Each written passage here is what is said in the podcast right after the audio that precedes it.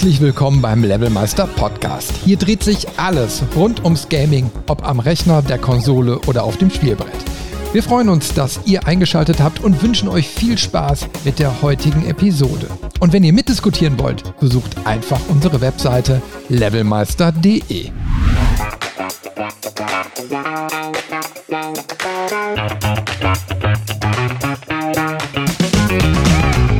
Hinter Arcane Studios verbergen sich Spiele wie die Dishonored-Reihe, Prey und Deathloop. Spiele, die allesamt dem AAA-Charakter entsprechen, aber trotzdem immer wieder für Zündstoff gesorgt haben. Teils durch die Umsetzung oder durch nicht erreichte Gewinnprognosen. Trotzdem bleibt das Studio seiner DNA treu und ist, obwohl es Höhen und Tiefen gab, weiterhin am Markt und entwickelt sogar gerade einen neuen Titel. Grund genug, darüber mal einen Podcast zu machen und die DNA zu sequenzieren. Mit dabei ist natürlich Chefpathologe Robin. Grüß dich. Guten Tag. Wir werden Sachen zerlegen und Fragen stellen. Ja, Hauptsache wir finden auch Antworten darauf. Arcane Studios ist ja ein Name. Äh, da, möchte ich schon fast eingrätschen so einerseits, ja, es ist ein Name und andererseits vergisst man den immer wieder. Das ist mir vor allen Dingen auch so mit den Spielen immer aufgefallen. Weißt du, also, dein, das erste Spiel, wo du Arcane so auf, richtig mal auf den Plan gekriegt hast? Ähm, also, wo ich es bewusst wahrgenommen habe, war tatsächlich das erste Mal bei Prey. Bei mir auch. Ähm, bei mir auch. Also ich habe davor schon Dishonored gespielt mhm. und auch äh, das Gott, wie hieß es? Ähm, ähm, Dark Messiah of Might and Magic. Aber mir war nie, also mir, mir, ist nie so ins Auge gesprungen, ah, das ist jetzt ein Arcane Studios Spiel, sondern das waren so sehr gute Spiele und irgendwas. Und bei Prey war so das erste Mal so, ah, das sind doch die Macher von. Richtig. Also es ist mir natürlich insofern dann auch immer wieder in, in den Kopf so reingekommen, weil jedes Mal, wenn du dieses Spiel gestartet hast, kam dann auch dieses Arcane-Logo und das hatten sie ja mit dem Mimic aus Prey dann so kombiniert, mhm. ähm, der dann immer quasi aus dem Logo so rausgekrabbelt ist und das hat sich natürlich so irgendwie in die Synapsen so eingebrannt und naja, jetzt so in der Vorrecherche auf einmal merkst du so, hey, da, die haben ja die, also schon eine ziemlich lange Geschichte hinter sich hm. Äh, 99 gegründet. Hätte ich gar nicht gedacht, weil irgendwann tauchen so Namen auf und dann denkst du so, hey, die sind jetzt gerade irgendwie neu gegründet worden oder wie auch immer. Hm. Nee, aber Arcane Studios gibt es schon sehr, sehr lange. Da war ich überrascht.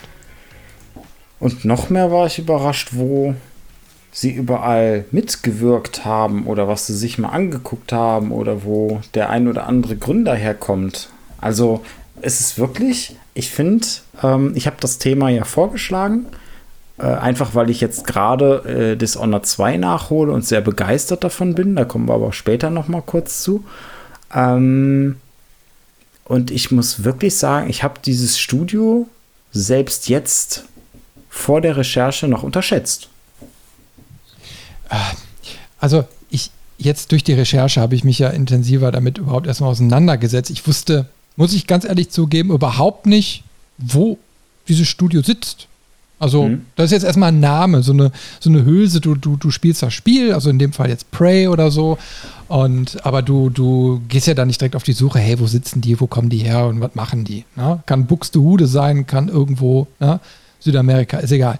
Und jetzt kam dann eben halt so raus, hey, die sitzen in Lyon. Und mhm. naja, ähm, ich hatte dir ja schon im Vorgespräch so erzählt, ich habe ja äh, im Endeffekt zu Lyon nochmal eine andere Verbindung, ähm, weil ich immer jedes Jahr mehrfach durch Lyon fahre. und und äh, also immer schön so mit Navi, immer so die Hauptstrecke so durch. Ne? Und äh, Lyon ist eine unwahrscheinlich hässliche Stadt. Also zumindest der Transitbereich, wo man immer quasi, wenn man Richtung Süden oder Norden fährt, diese Hauptachse, die ist so, äh, naja. Auf jeden Fall habe ich geguckt, so, hey, wo sitzt denn Arcane da überhaupt? Weißt du, also es ist die zweitgrößte Stadt Frankreichs. Und also die ist auch wirklich flächenmäßig wirklich riesig. Hm. Und äh, wo sitzen die dann da? So, und jetzt, jetzt, jetzt kommt eben halt eine, eine ganz lustige Geschichte, weil du fährst mitten durch Lyon und die Spritpreise in Frankreich sind auch schon jetzt vor der ganzen Geschichte, die jetzt so gerade läuft, waren die ja immer etwas höher als in Luxemburg, Spanien, Deutschland. Ne? So. Mhm. Ähm, und gerade an den Autobahnen immer sehr, sehr teuer. Das heißt, man hat immer sich Tankstellen ausgesucht, die günstig sind. Und in Lyon gibt es quasi äh, mitten in der Stadt eine BP-Tankstelle, die genau quasi an, der, an so einer Ausfahrt ist, an dieser Hauptstrecke. Und die ist immer bedeutend billiger gewesen die ganzen Jahre ähm, als in der ganzen Umgebung. So, und jetzt habe ich, ich habe auf Google Maps geguckt. Und das Lustige mhm. ist, die Arcane Studios sind zwei Straßen von da entfernt. und übrigens direkt nebenan ist auch der Straßenstrich. ne? Da braucht man nichts mehr für die Mitarbeitermotivation. Richtig, genau. Ne? Und ich finde es so lustig, du guckst auf die Webseite und ähm, wer auf die Webseite geht, der wird sehen, äh, also es gibt ja zwei Arcane Studios, aber da kommen wir gleich noch drauf. Aber das in Lyon, die machen viel Werbung für die Stadt. Wie toll Lyon doch als Stadt ist und welcher kulturelle Hintergrund und was die da nicht alles haben. So, und die sitzen am allerhässlichsten Punkt, meiner Meinung nach, von Lyon. Also ziemlich quasi an der Peripherie, direkt wohl an der Rhone, die wirklich wohl schön ist, aber direkt an dieser Transitstrecke und dieses, dieses, dieses dieser Teil, da ist auch ein Museum äh, direkt gegenüber auf der anderen Straßenseite. Das ist wirklich hochmodern. Ja, keine Ahnung, mhm. was da jetzt genau drin ist. Ähm, aber quasi genau dahinter ist es wirklich hässlich. Und also ich, ich würde da nicht arbeiten wollen, muss ich ganz ehrlich sagen. Also das ist wirklich, äh, naja, sehr gewöhnungsbedürftig da die Ecke. Ne? Aber es fand ich so lustig, da kommst du nicht drauf. Weißt du, jahrzehntelang fährst du da quasi diese Strecke, gehst da tanken und quasi eine Firma, die du na, irgendwie so unbewusst dann schon kennst, direkt um die Ecke. Mhm. Direkt um die Ecke. So ist es manchmal.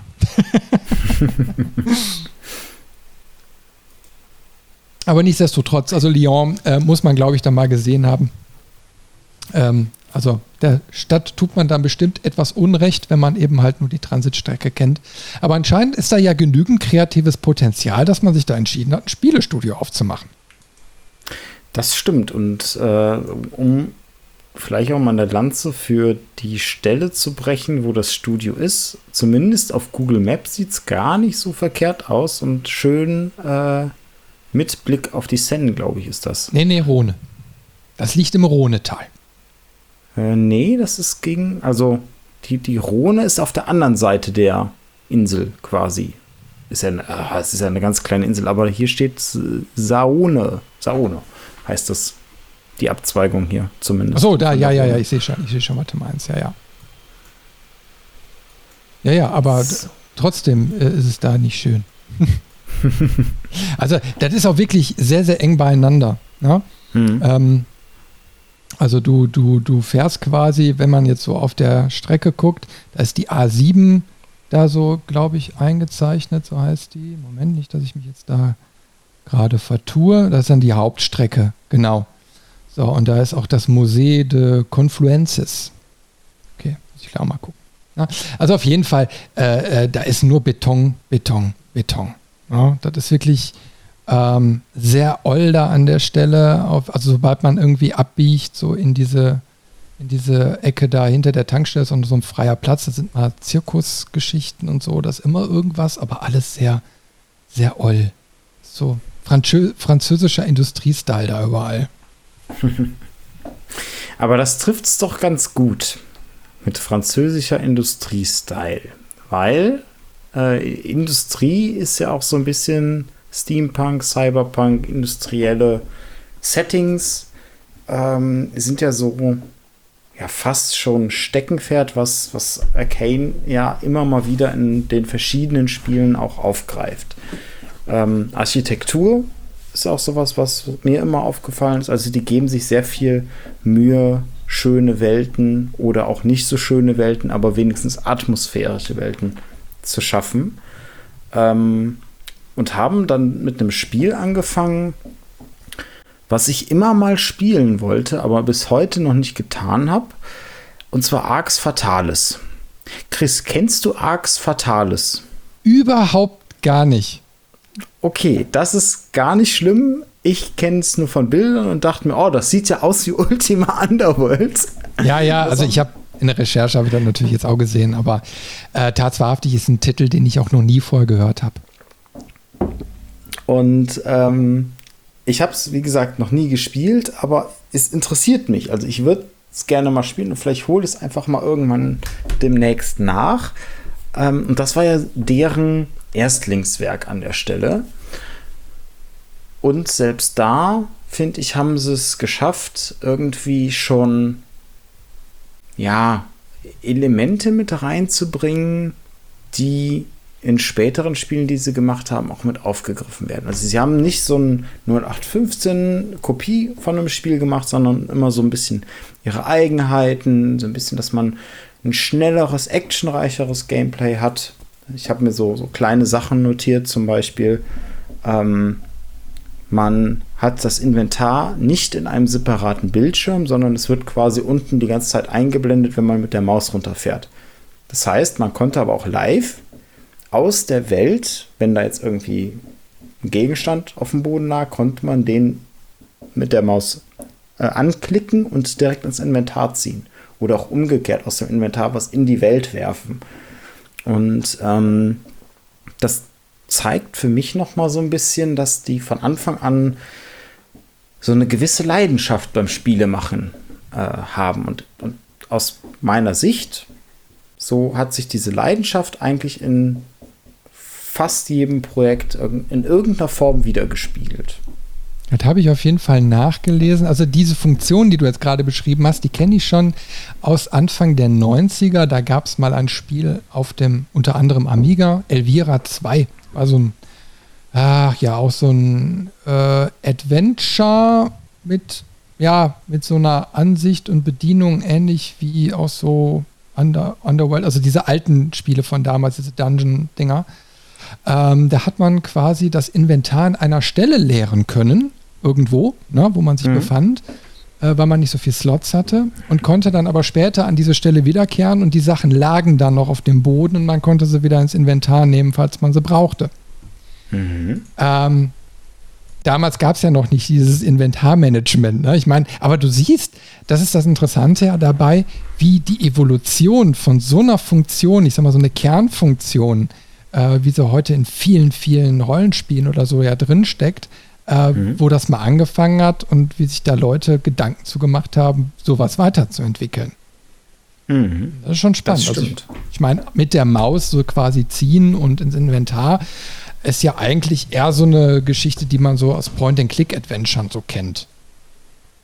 Genau, genau. Da ist es noch mal ein bisschen vertreten, aber jetzt in dem, in dem Rollenspielgenre oder auch Action-Rollenspielen, wie das hier war, ähm, da war das eigentlich ein Novum. Das ist eigentlich üblicher gewesen, dass du dein Inventar in einem separaten Fenster aufmachst und dann da kann, äh, Sachen verwalten kannst oder sogar ähm, wie bei, ich glaube auch den ganzen Elder Scrolls Spielen, selbst den alten, dass du quasi im Inventar äh, einen extra Abschnitt hast, wo die Sachen, die un unter oder vor dir auf dem Boden liegen, aufgelistet werden und dann kannst du die in diesem eigenen Fenster hin und her ziehen.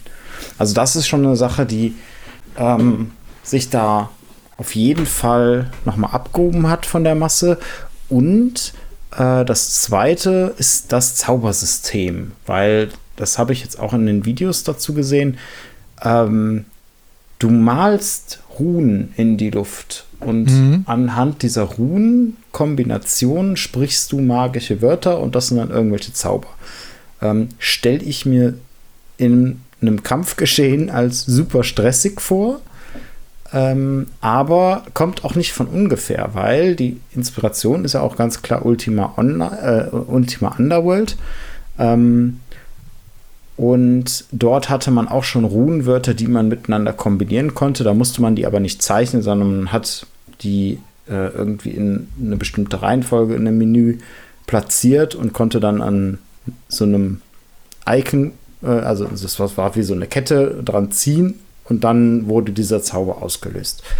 Ähm, das heißt, das hier ist noch mal eine Referenz einerseits drauf und dann noch mal ein Stückchen weiter gedacht oder noch mal auch, auch anders gemacht, indem man die Zauber dann so, die Runen so nachzeichnet.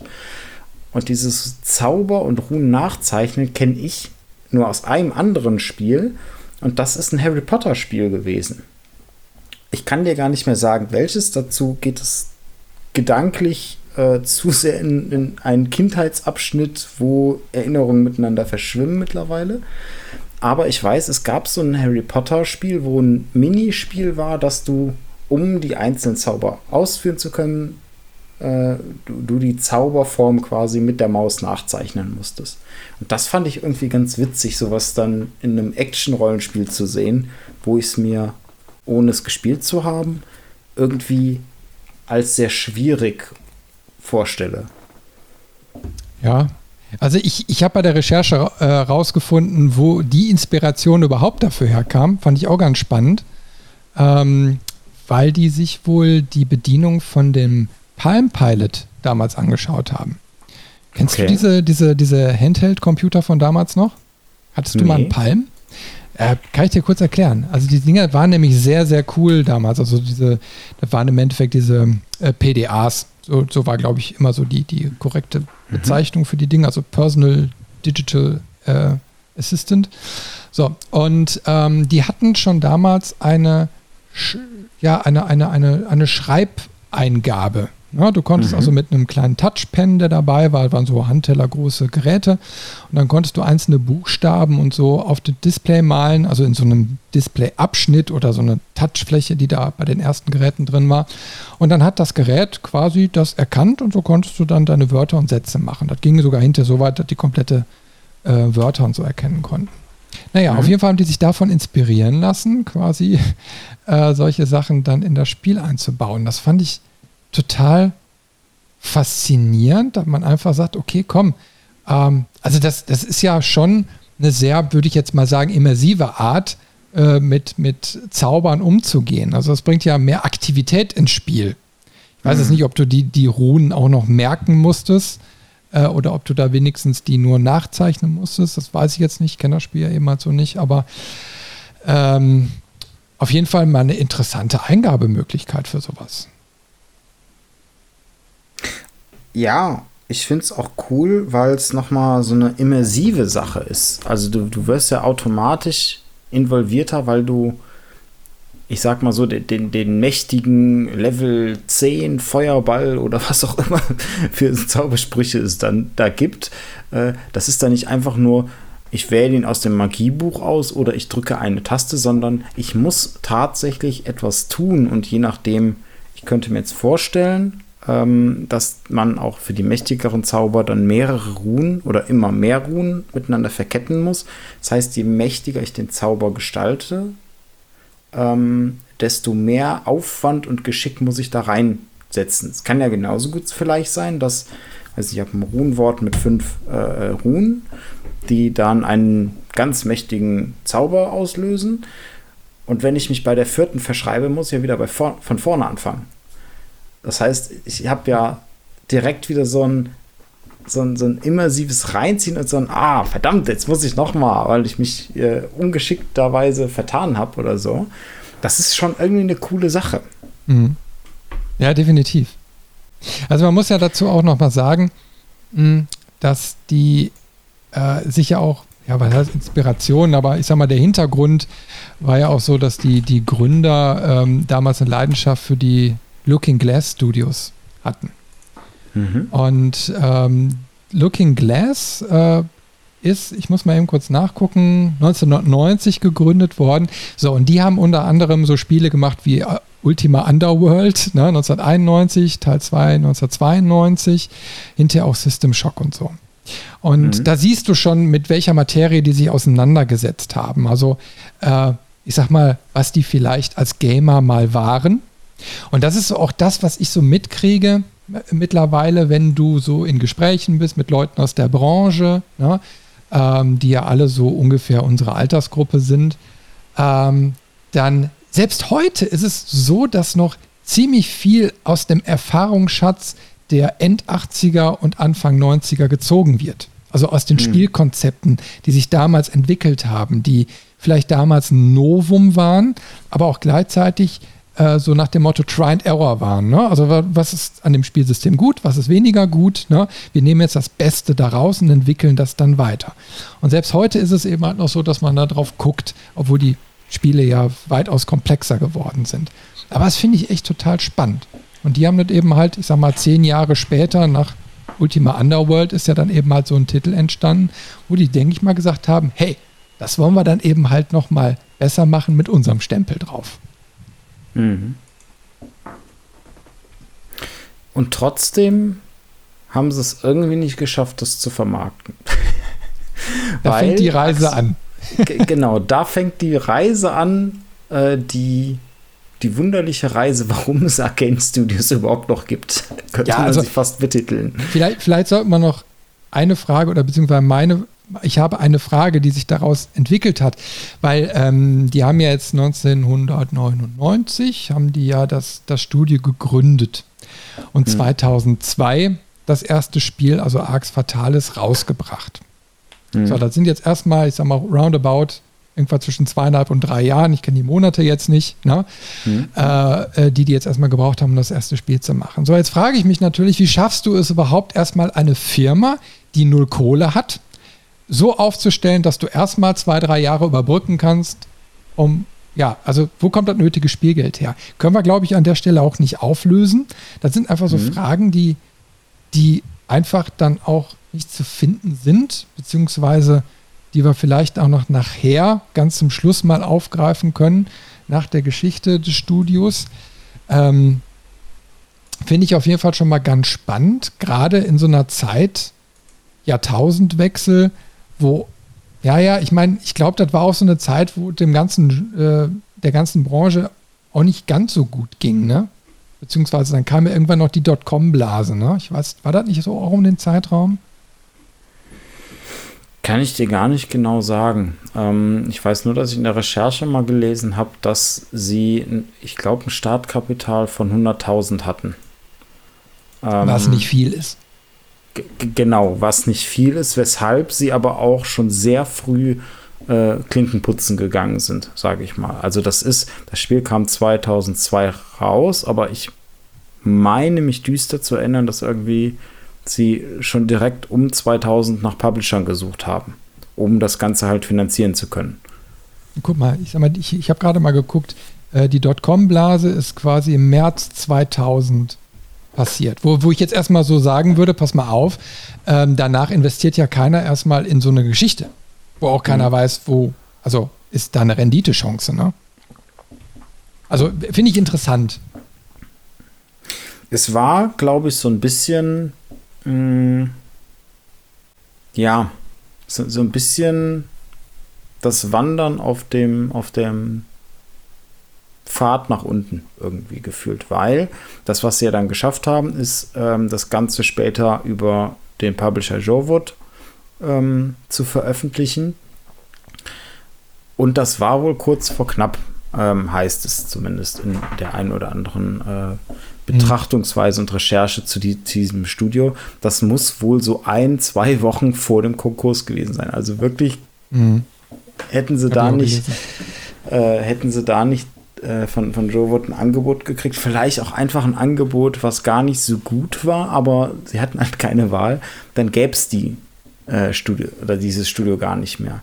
Und das, was ich interessant finde, weil Arcane Studios ist ja später mit, äh, mit Bethesda ganz stark verbandelt und, und wird auch, glaube ich, heute noch alles über Bethesda gepublished. Mhm. Ähm, die hatten Interesse, haben aber gesagt, nee, mach mal nicht, weil das ist zu nah an unseren Elder Scrolls Spielen. Ja, ja. Habe ich auch gelesen. Wilder, wilder Start. Ähm, aber ich finde, so ein, zwei Sachen haben wir jetzt auch schon rausgearbeitet, die man finde ich, auch heute noch bei den Spielen immer wieder sieht. Also dieser, dieser Hang zu etwas Extravagantem und den Hang, auch mal mutige, kreative Ideen mit einzubringen, selbst wenn vielleicht das Grundkonzept, was sie da bauen oder das Grundspiel nicht vor Kreativität strotzt. Also sie sind jetzt nicht, sag ich mal, wie heutzutage so ein Indie-Entwickler, der sagt, das ist meine Nische und jetzt drehe ich mal völlig am Rad und setze hier ein Kunstprojekt um, ähm, sondern ich finde, die Spiele haben immer so eine, so eine sehr ähm, ja, Genre, äh, äh, genre-typische Basis und auf der bauen sie auf und dann kommt die Leidenschaft mit der meistens, wie ich finde, schönen oder zumindest kreativen Welt. Und dann gibt es immer so ein, zwei Kniffe, wo sie was ausprobieren, wo die Besonderheit ist, wo der, der, ich, äh, der, der Selling Point ist von dem jeweiligen Spiel. Ja. Gut, da sind wir uns da einig. ja, äh, muss ich dir jetzt erstmal so, so, so abkaufen, ne? weil wie gesagt, also das Spiel kenne ich ja jetzt so nicht, aber ich glaube, der nächste Titel von 2006 müsste dir eigentlich da warm ums Herz geworden sein, so als Might and Magic Fan, oder? Ja, das Spiel war auch echt klasse. Ähm, Dark Messiah of Might and Magic, weil es mal was ganz anderes war. Also die Might and Magic Reihe ist ja eine sehr, sehr, ja, ich würde schon fast sagen, langsame Rollenspielreihe eher vom, vom Tempo her. Also ne, diese typischen Dungeon Crawler, aber klar konnte man es auch in Echtzeit machen. Irgendwie das Typische ist aber, dass man immer wieder pausiert hat und dann rundenbasierte Kämpfe quasi äh, bestritten hat an der Stelle. Und auch das Heroes of Might and Magic, quasi der Strategieableger davon, ist ja auch eher gemächlich. Und mit Dark Messiah of Might and Magic ist, glaube ich, das einzige richtige Action-Spiel in diesem Universum. Ähm, zumindest für die damalige Zeit würde ich mich jetzt mal aus dem Fenster lehnen. Und ähm, das Lustige ist, dieses Spiel sollte ja gar kein Might and Magic Spiel werden, sondern das war durch den wiederum neuen Publisher, den sie äh, nach auch wieder langer Suche gefunden haben. Äh, das war eine Vorgabe vom Publisher. Das wollten die eigentlich, sollte das Arx Fatalis 2 werden. Nur der, der Publisher, den sie da gefunden hatten, ähm, hat gesagt, nee, haben wir keinen Bock drauf. Wir haben hier diese Markenrechte. Ihr macht jetzt diese Marke, danke. Jetzt kannst du aber auch sagen, wer es war. Äh, das war Ubisoft. Das war Ubisoft noch bevor Ubisoft nicht mehr gut wurde. ja, das, das Lustige daran äh, finde ich ja, ähm, dass da schon eine Verbandelung Richtung Valve existiert hat. Also programmiert wurde der Titel schon in der Source Engine. Mhm. Und ja, das hat sich dann eben halt später auch nochmal ein bisschen bemerkbar gemacht. Genau, weil da, da auch wieder das Grundgerüst ist die etablierte Marke, typisches Rollenspiel, äh, eine klassische High Fantasy, also alles sehr, sehr normal. Und die zwei Besonderheiten, die in diesem Spiel drin sind, sind das Kampfsystem, was aus der Ego-Perspektive ist, aber sehr schnell und auch sehr wuchtig. Das ist ja jetzt auch so ein ganz starker Unterschied zu sowas wie äh, einem Elder Scrolls, einem Morrowind oder äh, sowas, wo man, also Morrowind war ja sogar noch ganz extrem. Da konntest du schlagen, wie du wolltest. Du hast die Schlaganimation und im Hintergrund wird gewürfelt, ob du triffst oder nicht.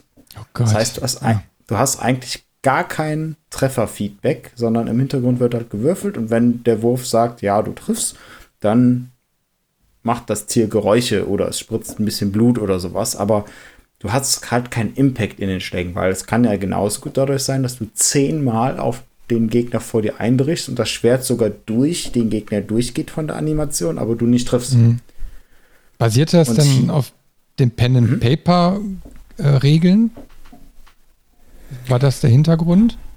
Äh, das bas boah. Da habe ich jetzt wieder eine Frage gestellt. Also es gibt, glaube ich, glaub, ich, kein Elder Scrolls Pen and Paper, aber grundsätzlich ist, ist da so eine Mechanik hinter gewesen, ja. Ich, ich glaube, also ich meine, ich habe immer mal wieder gehört, dass das sehr, sehr oft so diese D&D-Regelwerke, also dieses Regelwerk zugrunde gelegt mhm. wurde. Ne? Dass das irgendwie so das allumfassende war, um solche Sachen dann auch zu berechnen. Mhm. Also ich kann es nicht so ganz nachvollziehen, aber also ich weiß nicht, ob es jetzt das von von D&D war. Ich würde fast eher sagen nicht, weil dann hätten sie es draufgeschrieben. Aber sie haben sich da schon ein Regelwerk überlegt an der Stelle. Ähm, genau. Und bei Dark Messiah auf Might and Magic ist es ganz klassisch Schwert trifft, also macht Schwert Schaden. Also und jetzt kommt die zweite Besonderheit. reagiert der Gegner oder der Gegenstand physikalisch darauf. Und das war, also Dark Messiah of Might and Magic ist eigentlich das Spiel, wo du Leuten und Gegnern durchgehend ins Gesicht trittst, weil es so cool ist. Dann fallen die hin und dann kannst du hingehen und sie mit dem Schwert erstechen, wenn sie auf dem Boden liegen. Oder du trittst Fässer gegen die Gegner oder du trittst die Gegner an Stachelfallen oder von Klippen. Also du hast eigentlich du, du warst so der Duke Nukem des Might and Magic Universums. Du bist rumgerannt und hast die Leute getreten, wo es ging. Und das war fantastisch. Damn, I'm looking good. ja, sehr schön. And I'm all out of bubblegum. nee, also das war, das waren so die zwei Sachen, die richtig cool waren und die da auch bei den Kritiken oder auch den, den Spielemagazinen super gut ankam.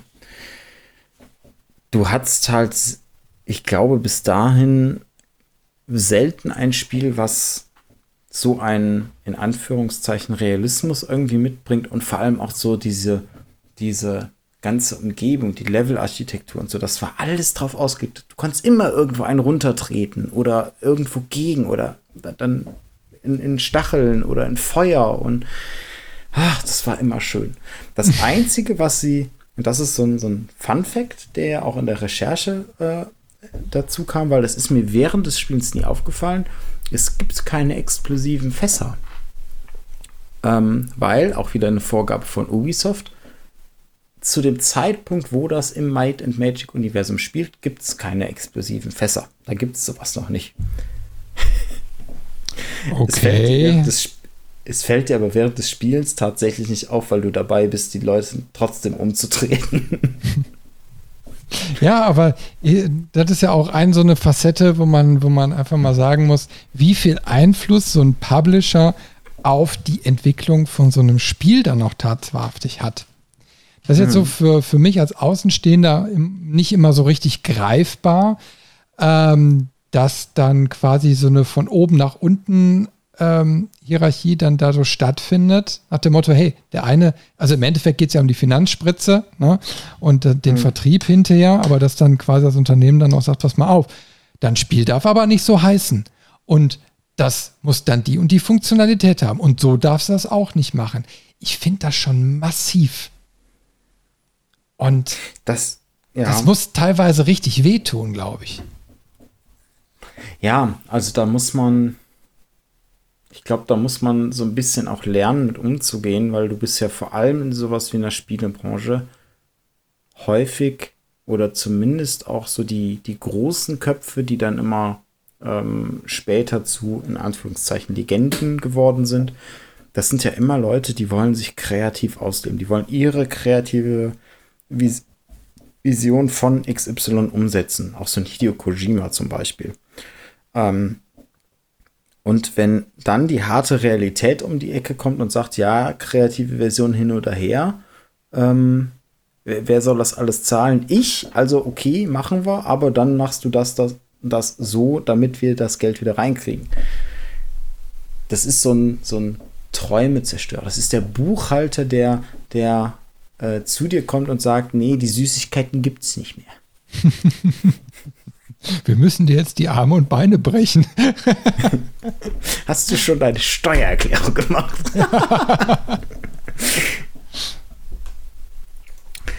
genau. Ähm, und jetzt muss ich sagen, zu dem Spiel habe ich nicht wirklich rausfinden können, ob es erfolgreich war oder nicht. Ähm, in meiner verklärten Sicht die sehr rosa-rot und der kleine Robin entdeckt Videospiele äh, Sichtweise sind, war das natürlich fantastisch. Aber ich glaube, es gab auch nicht so viele Freunde, die das Spiel kannten. Deswegen hatte ich schon eher das Gefühl, okay, das war so ein kleinerer Titel, was Thema Aufmerksamkeit und Erfolg angeht. Aber ich habe wenig finden können dazu. Also bei mir, ich sage dir ganz ehrlich, den Titel kannte ich auch nicht. Das fällt auch in so eine Zeit, wo ich relativ wenig gespielt habe. Ich kann mich mhm. da noch so grob dran erinnern, weil das war auch so, ja, so kurz vor Studienbeginn und so. Da war so eine Zeit, wo ich dann auch mehrere Monate eigentlich gar nichts so mit dem Thema so richtig mal eine Brause hatte. Das war dann wirklich so wegen Zeitmangel und äh, habe da aber auch zu dem Zeitpunkt keine Spielezeitschriften oder so konsumiert. Und dann kann natürlich sowas auch mal ganz schnell äh, durch die Maschen rutschen. Ja? Mhm. Also interessant finde ich dann eben halt, ähm, deswegen hatte ich ja eben schon mal versucht, so ein bisschen darauf hinzuweisen. Also entwickelt haben die das Ganze ja in der Source Engine äh, und die hatten eben halt zu dem Zeitpunkt anscheinend schon äh, mit Valve zu tun, beziehungsweise ich habe dann auch bei der Recherche herausgefunden, dass die wohl für Valve zugearbeitet, also Valve zugearbeitet haben. So. Und ähm, dadurch auch Geld generiert haben. Und die haben wohl auch eine Zeit später irgendwann ähm, wohl an einem Prototypen gebastelt für den für die vierte Episode von Half-Life 2. Wir alle wissen, die dritte ist ja noch nicht mal ähm, erschienen. Das war dann auch der Grund, warum dann irgendwann, also die Arbeiten zu Episode 4 wohl eingestellt wurden und weil das ganze Konzept dann wohl auch Valve nicht passte. Ähm, aber trotzdem finde ich das interessant. Also, weil ich habe Valve beispielsweise immer so als Alleinentwickler äh, wahrgenommen. Und ich habe mich aber auch nie da tiefgehend mit beschäftigt. Aber das war so für mich nach dem Motto, hey, dieser, dieser, dieser, dieses, dieser Underdog ne, vor, mhm. vor, ich sag mal, der, der äh, Steam-Plattform, äh, die was richtig Cooles dann rausgebracht haben ne, mit Half-Life. Und aber mir war nicht bewusst, dass die dann quasi über so externe Studios äh, sich da schon haben beliefern lassen. Ja. Mhm. Ähm, was dann für mich auch nochmal ein anderes Bild auf die Größe und Schlagkraft von einem Valve gibt. Mhm. Ich finde es so schade, dass das, was Arcane da scheinbar gebaut hat, nicht existiert, weil es ist der Abschnitt, der mir in Half-Life 2 am allerbesten gefallen hat. Und zwar, wenn man in dieser dieser runtergekommenen Stadt ist und es wirklich schon Horrorspielartig wird. Ähm, und man sich dann erstmal nur mit der Gravity Gun gegen die ganzen äh, Monster erwehren muss, wo dann auch dieser Priester einem später hilft, der irgendwie da überlebt. Ähm, ach, wie hieß das nochmal? Dieser Abschnitt hatte einen bestimmten Namen.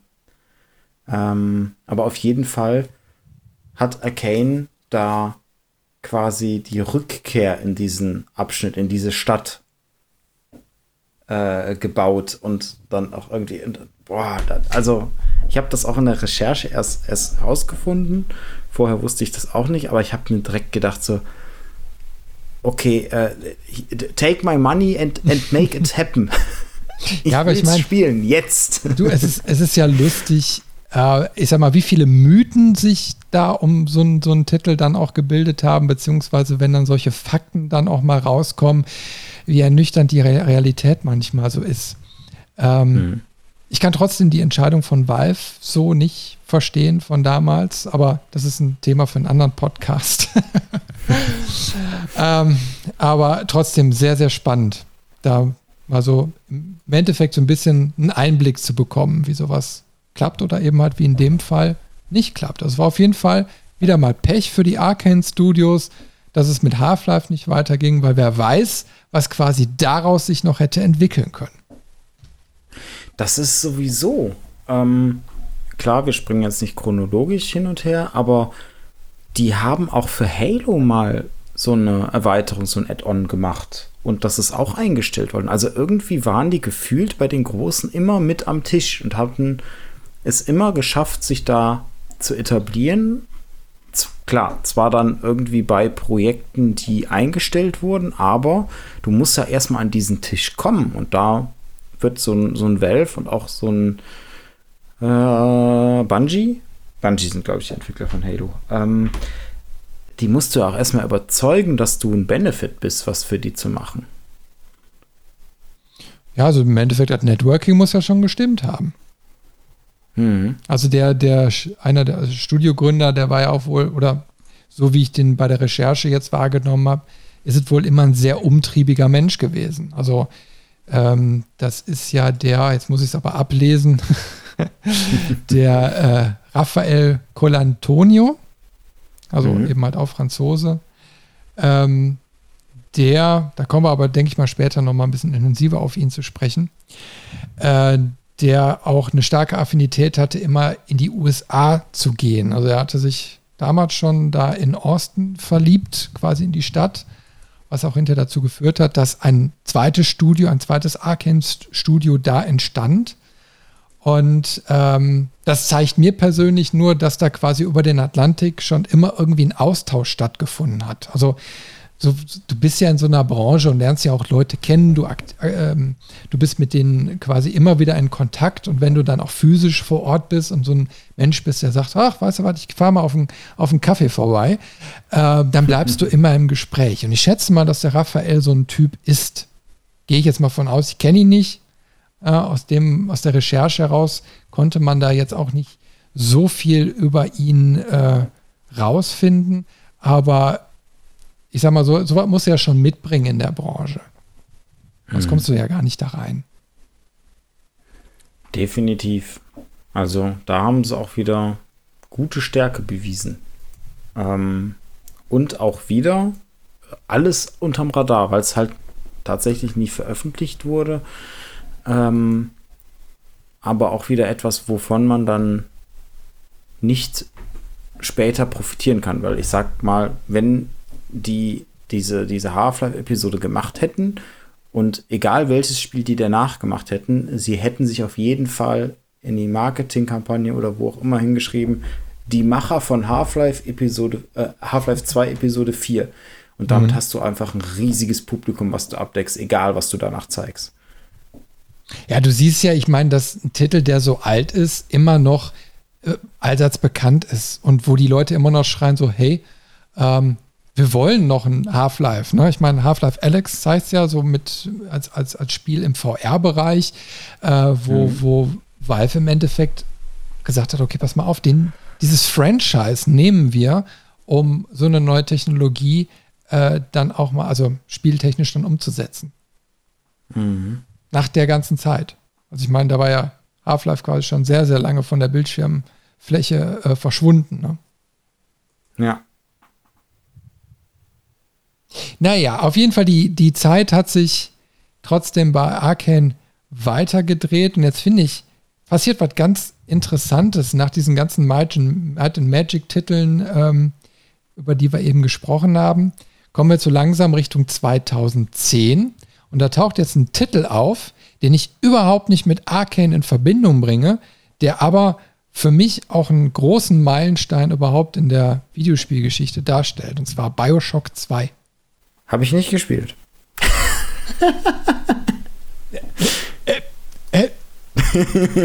Was? Ich habe den ersten gespielt, ich habe den dritten gespielt. Beim zweiten dachte ich mir, sieht aus wie der erste.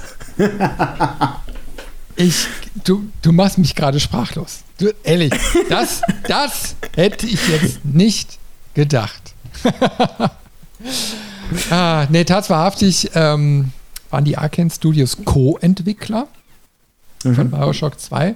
Ähm, da spielten, wenn ich das jetzt mal so nachlese, 2K äh, Ma Marine, also irgendwo USA, China und Australien, äh, Digital Extremes und die Arcane Studios, die haben das alle irgendwie zusammen entwickelt. Digital Extremes steht hier in Klammern mit Mehrspieler. Naja, wie auch immer. Ähm, aber die stehen für mich, soweit ich das eben halt noch in Erinnerung habe, eigentlich, ja, also Arcane bringe ich da irgendwie überhaupt nicht mit in Verbindung. Und die haben wohl ziemlich viel auch von diesem Artwork mitgeliefert, wie man so in der Recherche mhm. nachlesen konnte. Und das finde ich ja gerade so interessant, weil das ist ja so das Kernstück quasi von Bioshock. So dieses ganze Environment, ne? so dieser, dieser ganze Art Deco-Stil, diese ganze Aufmachung von Rapture. Ähm, so, und wenn da Arcane schon, schon so beigesteuert hat, äh, zeigt es eigentlich schon, was die für ein Händchen haben. Das ist halt die Frage, die ich mir da stelle. Ähm, die würden wir auch heute nicht beantwortet bekommen, aber jetzt machst du Fort, eine, eine Fortsetzung von einem erfolgreichen Spiel wie Bioshock. Und du bleibst ja sogar in Rapture, also du bleibst in dieser Stadt. Wie viel Art Design brauchst du da wirklich noch? Klar, die werden ihren Beitrag geleistet haben, aber du hast ja das, das Setting schon bestimmt, du hast die Grundatmosphäre bestimmt, du hast so Sachen ähm, wie die Little Sisters oder die Big Daddies bestimmt. Zumindest wie sie im ersten Teil aussehen. Sie haben es ja im zweiten nochmal leicht verändert, aber du hast im Prinzip ja eine sehr abgesteckte Wiese, auf der du dich austoben kannst. Aber schon mit ein paar Innovationen da drin. Also es war noch mal anders. Mhm. Und ich, ich habe den Titel jetzt schon ein paar Jahre nicht mehr gespielt, aber äh, deswegen habe ich es nicht mehr so ganz vor Augen. Aber trotzdem ähm, weiß ich, dass du, glaube ich, gegenüber dem ersten Teil dann auch mal nach draußen konntest. Also du hast so eine aus, also eine, so eine Außenlevel-Geschichte gehabt. Du konntest noch mal ein bisschen mehr hinter die Kulissen gucken. Also Rapture mhm. wurde quasi inhaltlich erweitert. Und da musst du natürlich auch immer aufpassen, dass so eine Sache dann auch konsistent bleibt. Äh, weil mhm. wenn, wenn du so ein bestehendes, ähm, ich sag mal, so eine bestehende Geschichte hast und ich sag mal, Rapture ist ja so als Konzept schon ein sehr in sich geschlossenes System, weil hm. allein schon Unterwasserstadt, ne? also du hast, du hast gar nicht so viele Expansionsmöglichkeiten, wenn du das Thema weiterdenkst. Dadurch kriegst du natürlich auch immer mehr, also noch mehr Gefahren rein, wenn du dann versuchst, künstlich so einen Titel dann zu, in so einem zweiten Teil zu erweitern, ähm, indem du auf einmal Elemente einbaust, die überhaupt nicht passen. Und das haben sie auf jeden Fall, ich weiß ja nicht, wie diese Zusammenarbeit funktioniert hat, aber äh, für mich war diese, dieses Spiel auf jeden Fall ein tolles Erlebnis. Also mir hat es gefallen. Mhm. Und insofern können sie eigentlich nicht so viel verkehrt gemacht haben. Also sie haben auf jeden Fall nicht dieses ganze Konzept zerrissen. Ja, ähm, ich glaube auch, dass wir in dem späteren Spielen, so Dishonored 1 und 2, an die denke ich primär, auch viele Einflüsse sehen oder Parallelen, die sie vielleicht auch einfach mitgenommen haben als Erfahrung aus dem, dem Artwork-Arbeiten für Bioshock 2. Ähm, aber ich, also es, es, es, interessiert mich, also es wird mich wirklich mal interessieren, wie viel Freiheit hatten die da wirklich oder auch wie viel Einfluss an der einen oder anderen Stelle. Ähm, und wenn, selbst wenn dann rauskäme, okay, sie haben eigentlich nur Vorgaben umgesetzt, müssen sie ja trotzdem Aufgaben gehabt haben oder Arbeiten verrichtet haben, die es dem Hauptstudio wert waren, outzusourcen ähm, für ein Spiel wie Bioshock 2. Also da einfach so ein bisschen auch unabhängig von Arcane mal so hinter die Kulissen zu gucken, okay, was, was macht man denn als Co- äh, äh, Co-Entwickler bei so einer Sache, wenn man eine Fortsetzung macht, wo man schon so viel festgesetzt hat in dieser Welt. Ja, also ich, ich gebe da auch ganz ehrlich zu, also da fehlt mir auch ein bisschen der Einblick in die Industrie, äh, wie da so Verbandlungen dann eben halt sind. Na, also man kennt eben halt jetzt nur so die Sicht von draußen, aus der Sicht des Spielers, beziehungsweise so, man hat ja eher in unserer Position so mit Indie-Entwicklern zu tun, die eben halt noch ganz anders funktionieren. Ähm, aber das sind ja schon sehr große Zusammenhänge. Ja, also wo, wo mhm. man ja auch sagt, okay, das sind ja große Unternehmen, die da zusammenkommen. Ja, also so ein, wenn so ein Arcane, ich weiß jetzt nicht, wie viele Mitarbeiter äh, die jetzt damals hatten, aber jetzt vor zwei Jahren hatten so über 150 zumindest hier so, laut der Aussage. Ne? So, und 2K ist, denke ich mal, noch ein ganz anderes Schlachtschiff in den USA. Ähm, das, sind, das, sind schon, das sind schon große Sachen, die da stattfinden. Also wurde auch, glaube ich, nicht mehr einfach am Kaffeetisch gemacht wird. Also das mhm. sind dann schon, ich sag mal, große Projektgeschichten, die da zusammenkommen mit großen Herausforderungen, denke ich auch mal. Mhm. Auf jeden Fall. Ich würde tatsächlich aber jetzt schon zum nächsten veröffentlichten Spiel kommen. Ähm, weil das ist dann auch so ein bisschen meine, ja, äh, meine erste nachträglich bewusste Berührung mit Arcane, wo sie auch mal ein bisschen freier drehen durften. Bei dem Dark Messiah Spiel hatten sie ja noch viele Vorgaben. Arx Fatalis habe ich bisher nie gespielt. Das heißt, jetzt als nächstes käme Dishonored 2012. ähm, das ist so das erste Spiel, wo sie freie Hand mehr oder weniger hatten und sich einfach mal so richtig austoben konnten von den Spielen, die ich von ihnen aktiv gespielt habe. Dishonored ist ja, deswegen fand ich es gerade interessant, auch mit dem, mit dem Konsens, dass bei Shock 2 sie da auch schon kreativ unterwegs waren. Ähm, Dishonored hat ja eine Welt, die man so auch selten oder vielleicht sogar gar nicht gesehen hat. Also es ist eine sehr steampunkige Welt gefühlt in einem ähm, industrialisierten London, würde ich fast sagen, ähm, mit so altertümlichen Sachen wie einer Rattenplage. Und dieser Mix ist auf einer visuellen und künstlerischen Ebene so cool umgesetzt. Also da haben sie wirklich richtig viel Gedanken und auch Kraft investiert in sowas wie Architektur. Wie muss so eine Stadt aussehen? Wie müssen die Gebäude aussehen? Wie muss die Kleidung aussehen der Bewohner? Ähm, wie erkennt man zum Beispiel auch die, die, Unterschicht, äh, die, die unterschiedlichen Schichten der Bevölkerung anhand der Kleidung? Ähm, wie bewegt man sich durch diese Welt? Also viel, viel, viel Atmosphäre, die da reingeflossen ist und auch aus meiner Sicht ein ganz großes Alleinstellungsmerkmal von diesem Spiel. Und ich sehe da wiederum eine Parallele, wenn ich mal kurz dazwischen grätschen darf. Mhm. Ähm, und zwar, ich hatte ja schon vorhin gesagt, dass die quasi immer so, also auf diese Looking Glass Studios so geguckt haben. Ne? Mhm. Und äh, Looking Glass hat zehn Jahre zuvor was ganz Ähnliches gemacht. Und zwar haben die 1998 Dark Project rausgebracht, das mittlerweile eher so unter dem Titel Thief bekannt ist.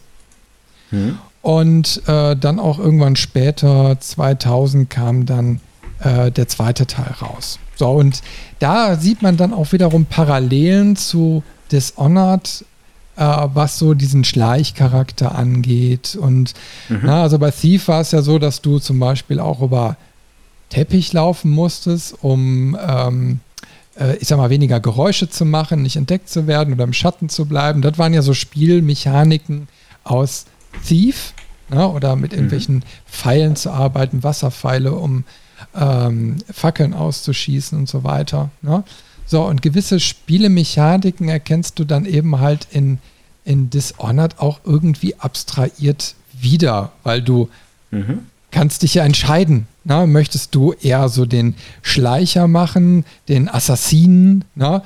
Also wie, wie, wie möchtest du da vorgehen? Aggressiv, passiv? Äh, du bewegst dich über die Decker, äh, Dächer, du bewegst dich im, im Geheimen, Verborgenen. Na?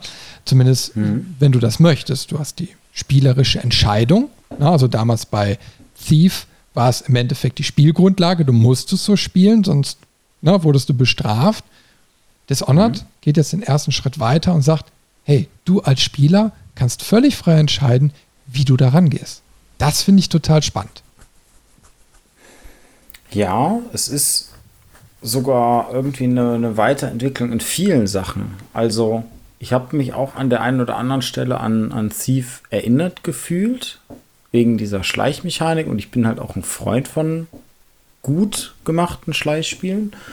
Ähm, und Dishonored hat ganz klar die Einschläge und Inspirationen da gehabt, aber alleine so vom Setting her, äh, von den Freiheiten, von der Brutalität, Dishonored ist ein sehr brutales Spiel, wenn man will, ähm, hat es immer eine Weiterentwicklung, immer nochmal einen Schritt mehr, weil du kannst halt auch, ähm, sag ich mal, jedem, den du begegnest, einfach umbringen. Äh, das war bei Thief jetzt zum Beispiel theoretisch auch möglich, aber eher schwierig. Ähm, weil du dir dadurch auch viele Mali gegeben hast, sage ich mal. Äh, dann hattest du Blut, was du nicht äh, richtig wegmachen konntest, außer mit Spezialpfeilen, die aber für andere Sachen wertvoll waren. Ähm, du hast Lärm gemacht, im schlimmsten Fall äh, hast du denjenigen nicht direkt getötet, sondern musste dann in Kampf verwickelt werden und in Kämpfe verwickelt werden war bei Thief immer schwierig und, und fast schon ein Grund, um neu zu laden. Und bei Dishonored zelebrieren sie das so ein bisschen, finde ich, weil du halt auch das, was sie bei Dark Messiah gelernt haben, so ein actionreiches, spannendes Kampfsystem mit Physik-Einschlägen, also wuchtige Schläge ähm, oder auch, dass sich die Schwerter miteinander verkeilen können und du dann quasi in so einem, ähm, ja, ich, ich, sag mal, wie so ein Duell im, im Film oder so. Die Schwerter schlagen gegeneinander und da muss man ganz schnell die linke Maustaste drücken, um dieses, diesen Schlagabtausch quasi zu gewinnen und dann wieder die Oberhand zu haben. Der andere stolpert dann so ein bisschen nach hinten, dann kann man wieder stark platzieren an der Stelle. Oder auch mit den ganzen Gadgets, die man hat. Klar gibt es dann sowas wie eine, wie eine Armbrust, also sprich eine Weiterentwicklung des Bogens, mit dem man auch leise vorgehen kann, Spezialbolzen hat. Aber du kannst halt auch einfach eine Pistole nehmen von den Wachleuten ähm, und dich dann durch die, durch die Level schießen. Und das ist schon wieder ein anderes Spielgefühl einfach. Man, fühlt sich daran erinnert, man sieht die, die Inspiration aber sie haben es trotzdem geschafft, so eine eigene Kombination aus verschiedenen Ma Sachen und verschiedenen Spielen zu schaffen an Dishonored. Ja, und das, das macht ja auch so ein bisschen das Studio aus, dass ich, dass wir jetzt so langsam merken, dass sich so eine typische DNA entwickelt. Mhm. Die sich in und die Spiele halt einwebt. Halt, das auf jeden Fall. Ähm, und sie haben es halt auch technisch wieder interessant gemacht, weil das Ganze basiert auf der äh, IT-Tech Engine, die sie sich geschnappt haben oder besser gesagt von Bethesda äh, zur Verfügung gestellt bekommen haben.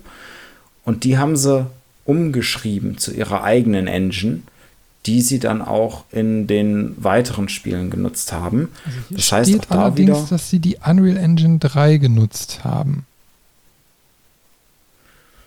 Also ich hatte das, äh, das, das zumindest bei Dishonor ge gelesen, dass sie die It-Tech äh, von, von Bethesda Weil gekriegt die, haben. Die It-Tech, die taucht später bei Wolfenstein Youngblood auf.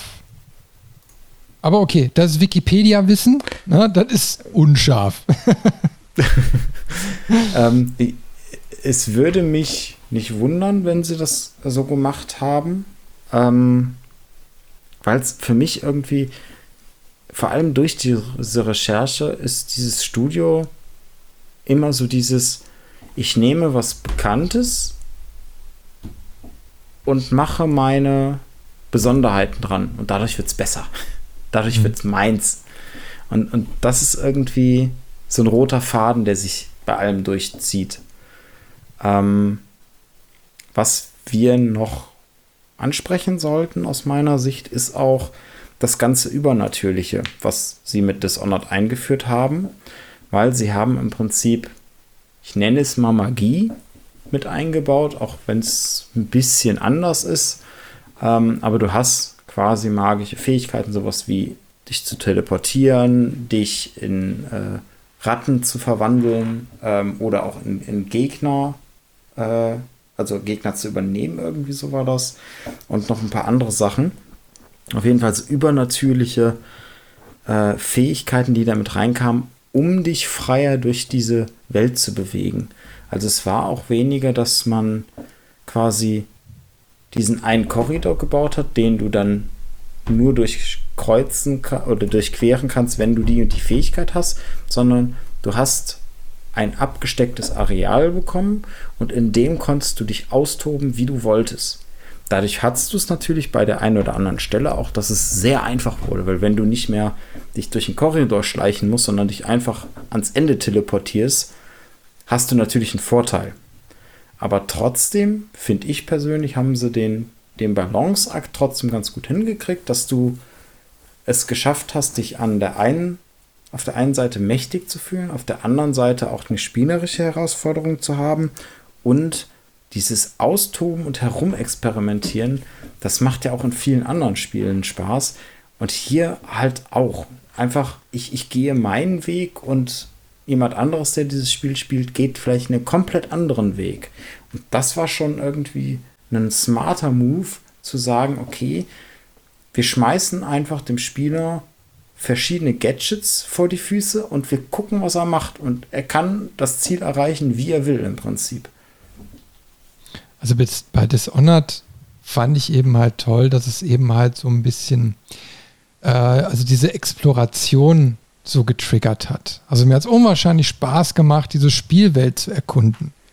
Also so vielfältig mhm. war, weil sie, ja, ich sag mal, bei Dishonored 1 war es, glaube ich, noch, noch linearer. Also es ist sowieso linear, aber da war es noch, noch mhm. eingeengter. Aber trotzdem hat es schon Spaß gemacht, äh, diese Umgebung irgendwie zu erkunden und mal genau hinzugucken, hinter Ecken zu gucken oder rauszufinden, ja, wie kann ich denn diese Räume durchqueren oder den, den, ich sag mal, idealen Weg finden und so. Und mhm. das, das gab es vorher, glaube ich, in der Form so nicht. Also nicht, nicht auf dem Level. Und, und du hattest vor allen Dingen auch zwei Vorteile, die das bestärkt haben. Erstens, du wurdest dafür belohnt.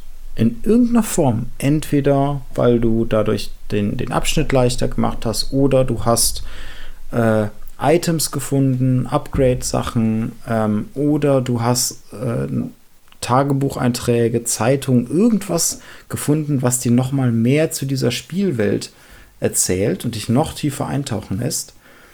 Und auf der zweiten Seite, es gibt in Dishonored so ein, so ein Herz, so ein irgendwie magisches, mechanisches Herz. Das kannst du in die Hand nehmen und dann zeigt es dir bestimmte ähm, Gegenstände in der Spielwelt an. Also auch durch Wände und alles wirklich, dann hast du quasi für so, so Skillpunkt-Upgrades, die du im Level finden kannst, ähm, genau die Marker so, da ist es. Und das war, das hat dieses, dieses Erkunden nochmal bestärkt, weil das waren die Mindestpunkte, die ich immer abgelaufen bin, ähm, und wo man dann davor stand und gesagt hat, okay, das ist da oben in dem Gebäude irgendwie im Dachgeschoss, wie komme ich jetzt dahin? Und da sind überall Wachen und dann schmiedet man da irgendwie so einen Plan und erkundet die Umgebung und gibt es vielleicht einen Geheimgang. Und das ist so diese Mischung. Du hast von Anfang an die Karotte, die du siehst, du weißt noch nicht, wie du dran kommst, aber dadurch, dass du da dran möchtest, erkundest du die Umgebung viel mehr und findest dann dadurch wieder noch mal kleinere Karotten. Also du wurdest die ganze Zeit belohnt. Das war total mhm. cool. Ja, das weiß ich auch noch. Und das war manchmal so frustrierend, weil du dann auch nicht so schnell rausbekommen hast, wie du jetzt äh, da dran kommst, was dir dieser Wegmarker da quasi so anzeigt. Mhm. Äh, das, das, das, das weiß ich noch. Aber es ist auf jeden Fall ein enormer Reiz gewesen.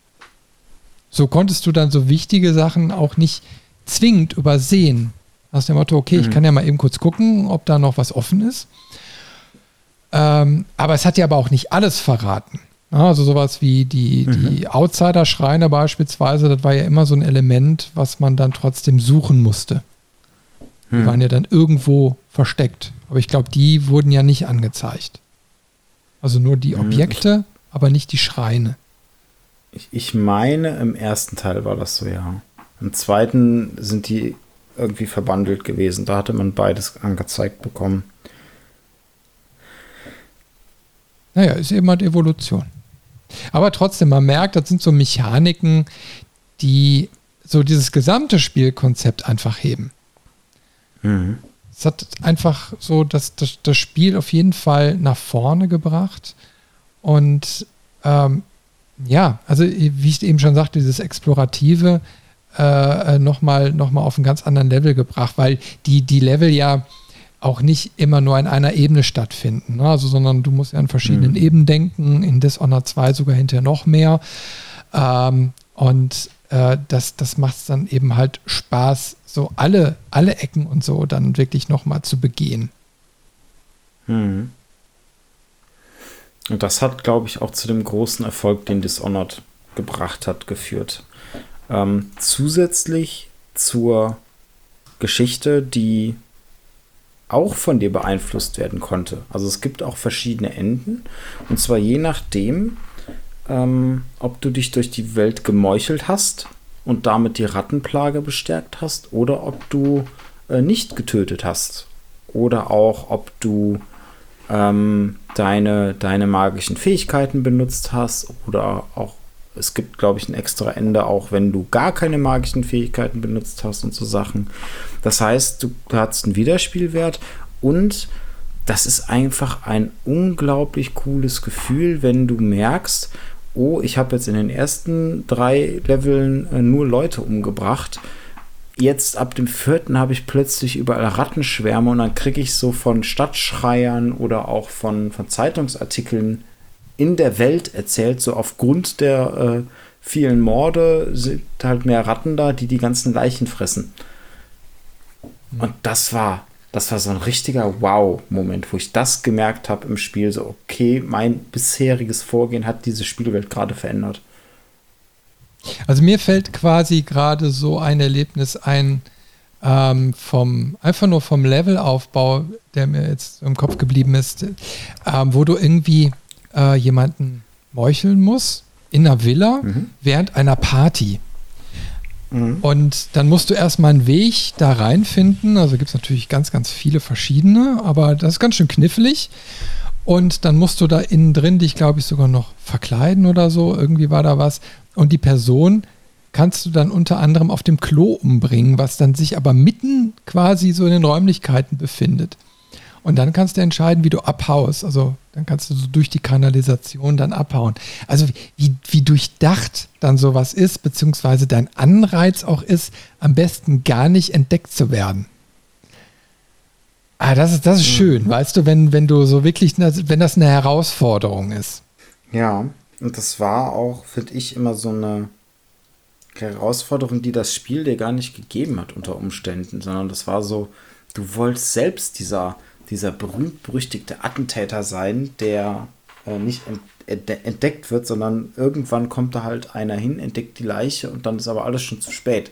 Dann bist du schon wieder Meilen weg. Ja. Also können wir ja eigentlich sagen, dass Dishonored so äh, das besse, bessere Assassin's Creed ist, oder? ah. ah. Komm, den muss ich jetzt mal raushauen. Nicht. Ja, ich weiß, du, du und deine Zeitreise, Jungs, ihr und euer Assassin's Creed Streit. Irgendwann komme ich da mal vorbei und dann hau ich aber auf den Tisch.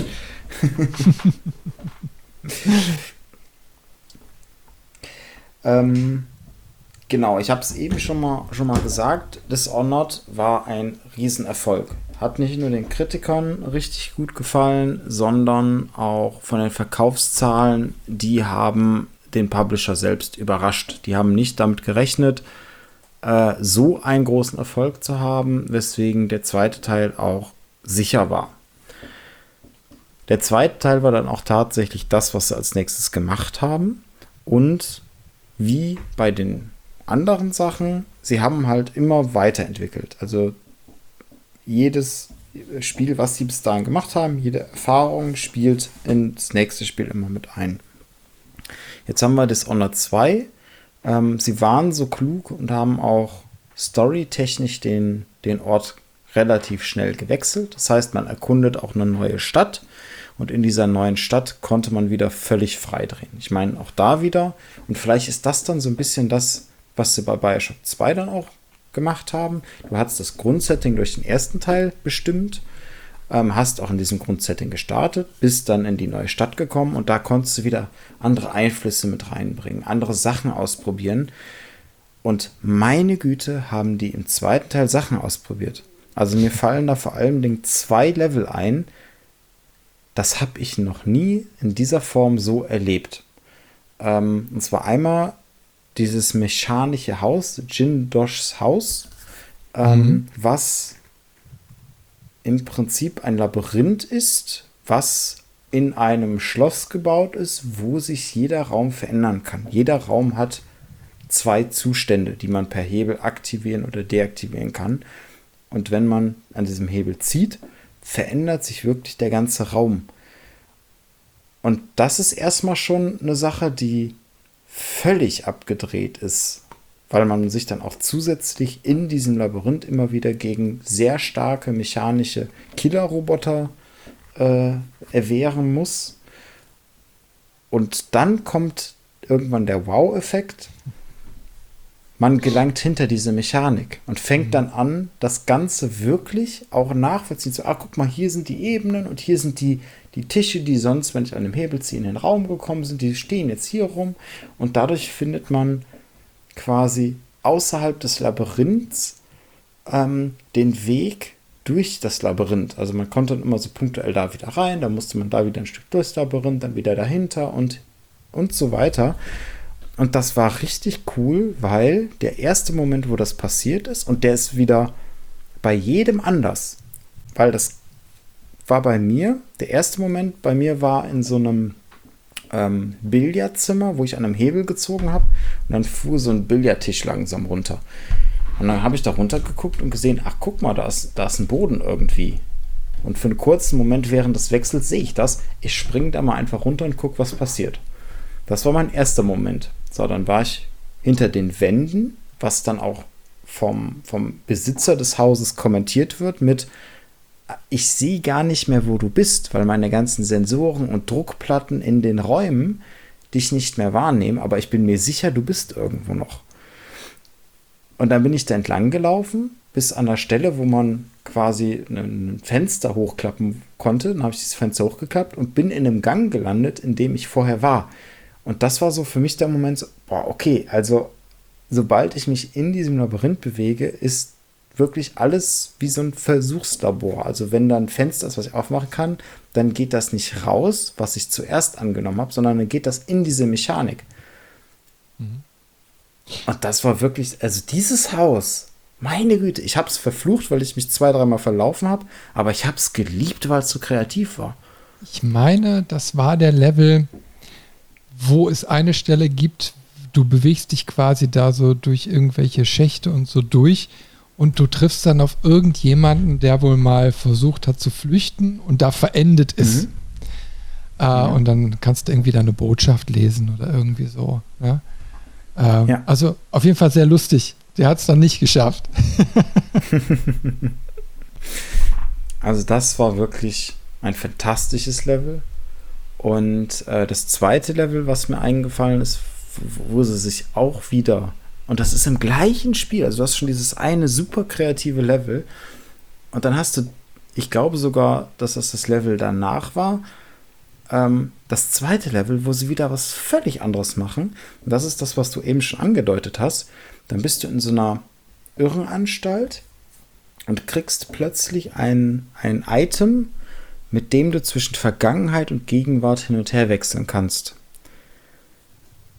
Und dann musst du damit Rätsel lösen. Das heißt, du kannst in die Vergangenheit reisen, kannst eine Statue kaputt machen, reist zurück in die Gegenwart und dann ist diese Statue, die eigentlich eine Tür versperrt hat, weg, weil sie in der Vergangenheit kaputt gegangen ist. Mhm. Und so bahnst du dir so den Weg durch dieses Irrenhaus.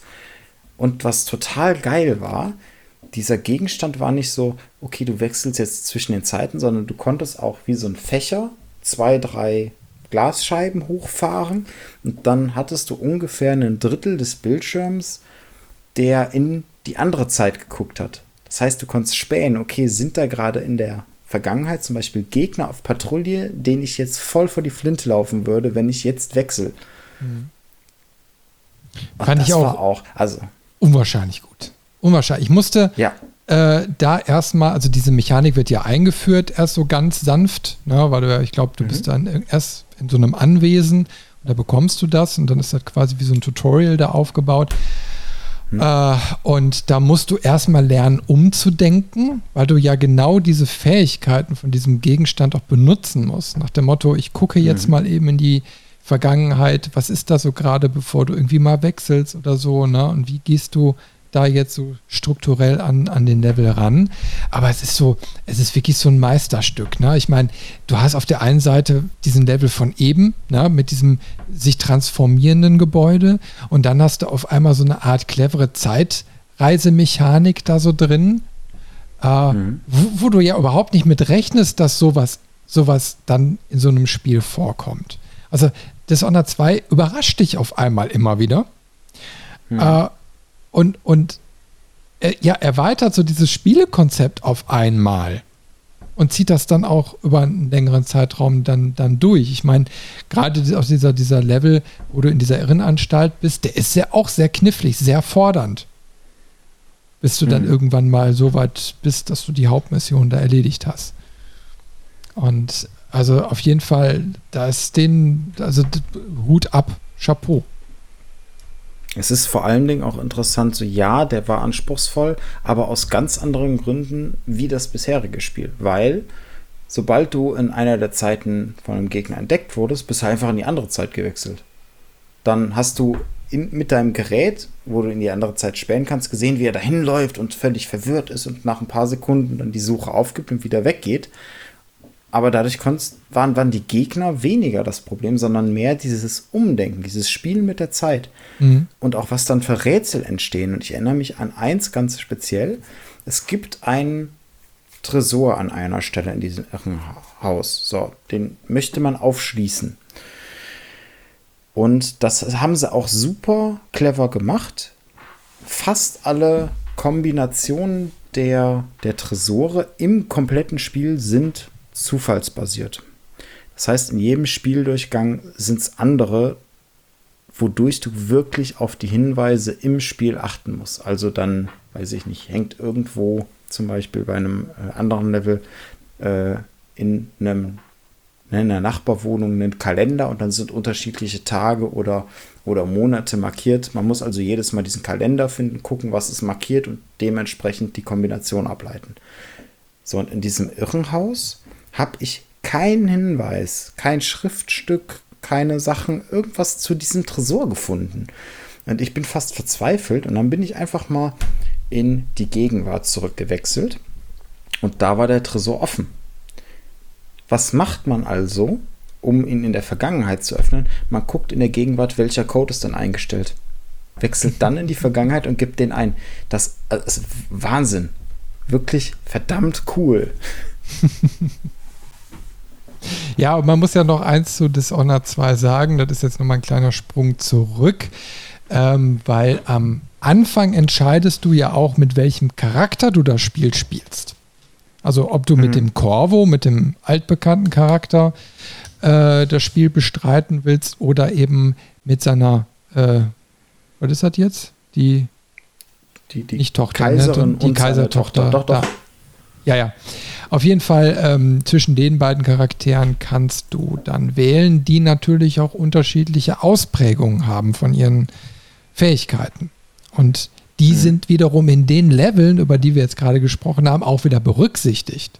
Das muss man dann auch noch mhm. so, so, so mal mit in die Waagschale legen, dass du quasi zwei Charaktere mit unterschiedlichen Ausprägungen hast, die dann aber immer noch berücksichtigt werden. Das ist schon, mhm. schon wirklich sehr tiefgreifend, das Ganze. Wobei sie beim Irrenhaus, glaube ich, genau da an die Grenze gestoßen sind, weil im Irrenhaus funktionieren deine übernatürlichen Fähigkeiten nicht. Ähm, ja. Sie kommentieren das am Anfang ganz billig, muss ich wirklich sagen. Du kommst da rein in dieses Irrenhaus und sagst dein Charakter so: Oh, hier ist aber eine seltsame Atmosphäre. Und du hast halt dann keine Magie mehr. Also, es gibt eine Magieleiste, du verbrauchst Magiepunkte, wenn du eine Fähigkeit einsetzt. So. Und wenn du diese Magie auffüllen möchtest durch einen äh, Magietrank, dann bleibt die trotzdem leer. Der Trank ist dann auch weg, was ärgerlich ist, aber ähm, es füllt, du hast halt keine Möglichkeit, diese Magieleiste zu füllen. Und das machen sie im Irrenhaus, glaube ich, weil es sonst zu abgedreht und zu ähm, auch, auch vielleicht unvorhersehbar ist, was passiert oder was man dann machen könnte. Da gebe ich dir recht. Aber es ist trotzdem, denke ich mal, gut, im Laufe des Spiels einfach mal wieder auf so eine gewisse Erdung zu treffen. Also, weil du, du benutzt diese ganzen Fähigkeiten ja auch sehr inflationär in dem Spiel. Und wenn mhm. du dann auf einmal in eine Umgebung kommst, wo du dein Spielgeschehen komplett umkrempeln musst, wo du, wo du, mhm. also nicht nur durch die Mechanik, dass du jetzt, ich sag mal, diese Zeitreise oder so hast, ähm, sondern äh, dass dir auf einmal Fähigkeiten fehlen. Das ist, birgt dann mhm. nochmal eine ganz andere Herausforderung, weil sonst würde es sich ja so wegspielen wie, wie Wasser. Also für mich hat es einen Bruch gebracht, wo ich mich dann erstmal auf die neue Situation einstellen musste. Mhm. Und eigentlich unterm Strich war das auch gut, weil es einfach mehr Abwechslung, Abwechslung ins Spiel gebracht hat. Mhm. Ja, das, das stimmt. Da, da stimme ich dir vollkommen zu. Ich fand es nur ein bisschen schade, wie sie es verargumentiert haben. Also es wird auch nicht, ja. soweit ich mich erinnern kann, zumindest nicht aufgegriffen, woher diese Atmosphäre überhaupt kommt. Man kann ja auch das genauso machen, wie sie es gemacht haben. Ich hätte mir dann nur gewünscht, dass sie im Laufe des Levels oder spätestens am Ende irgendwie erklären, warum in diesem Irrenhaus diese Atmosphäre ist, wo es keine Magie zulässt. Mhm das hat mir einfach noch mal so ein bisschen gefehlt an der Stelle. Ja, so. Also man hätte da theoretisch mal irgendwie mit dem Outsider oder sonst irgendwie so ein Zwischending machen können. Vielleicht Klar. hätte da ein bisschen Abhilfe geschafft, aber naja, es ist so. Nicht perfekt, aber trotzdem sehr guter Titel. und jetzt kommt das Absurde. Es ist ein sehr guter Titel und der hat sich nicht sehr gut verkauft. Also man liest immer wieder von 38 Prozent geringeren Verkaufszahlen als der Vorgänger. Ähm, als Begründung habe ich jetzt zumindest in der Recherche ziemlich häufig eher technische Probleme gefunden und ähm, dass der, äh, dass die Portierung auf die verschiedenen Plattformen nicht so gut funktioniert haben. Also da war es irgendwie, ich glaube, ein, zwei Forum-Einträgen so vom Release habe ich gelesen, ähm, wo es hieß, ja, auf dem Rechner, selbst wenn du einen potenten Rechner damals hattest, hat es stark geruckelt und so Sachen. Und ähm, das ist schon irgendwie echt bitter, wenn so ein sehr guter Titel, äh, auch von den, von den Magazinen mit hohen Bewertungen, dann so untergeht, sag ich mal. Und das ist wirklich daran geendet, dass Arcane danach erstmal öffentlich gesagt hat, so hier, wir beenden diese Reihe nicht, aber wir legen jetzt erstmal eine Pause ein. Die aber jetzt nicht so lange angehalten hat, weil ja noch quasi ein Standalone Add-on gefolgt ist, ein Jahr später, na, mit Death of the Outsider. Also die Geschichte quasi haben sie zu Ende erzählt. Mhm. Das stimmt, aber ne, sie wollten halt dann auch mal was Neues machen. Ähm, vielleicht hat auch Bethesda an der Stelle gesagt, so hier, ja, ihr dürft die Story jetzt nochmal abschließen, aber mit diesem Abschluss ist dann auch erstmal gut damit, weil verkauft sich nicht so gut. Ähm, könnte ich mir auch an der einen oder anderen Stelle denken, dass es mal so ein Gespräch gab vielleicht. Ähm, und selbst dann kommen wir jetzt zu unserem besagten Prey, also das, wo wir das erste Mal bewusst auf die, die Arcane Studios geguckt haben. Ähm, und das auch relativ schnell. Also das kam 2017 raus, ein Jahr nach Dishonored 2.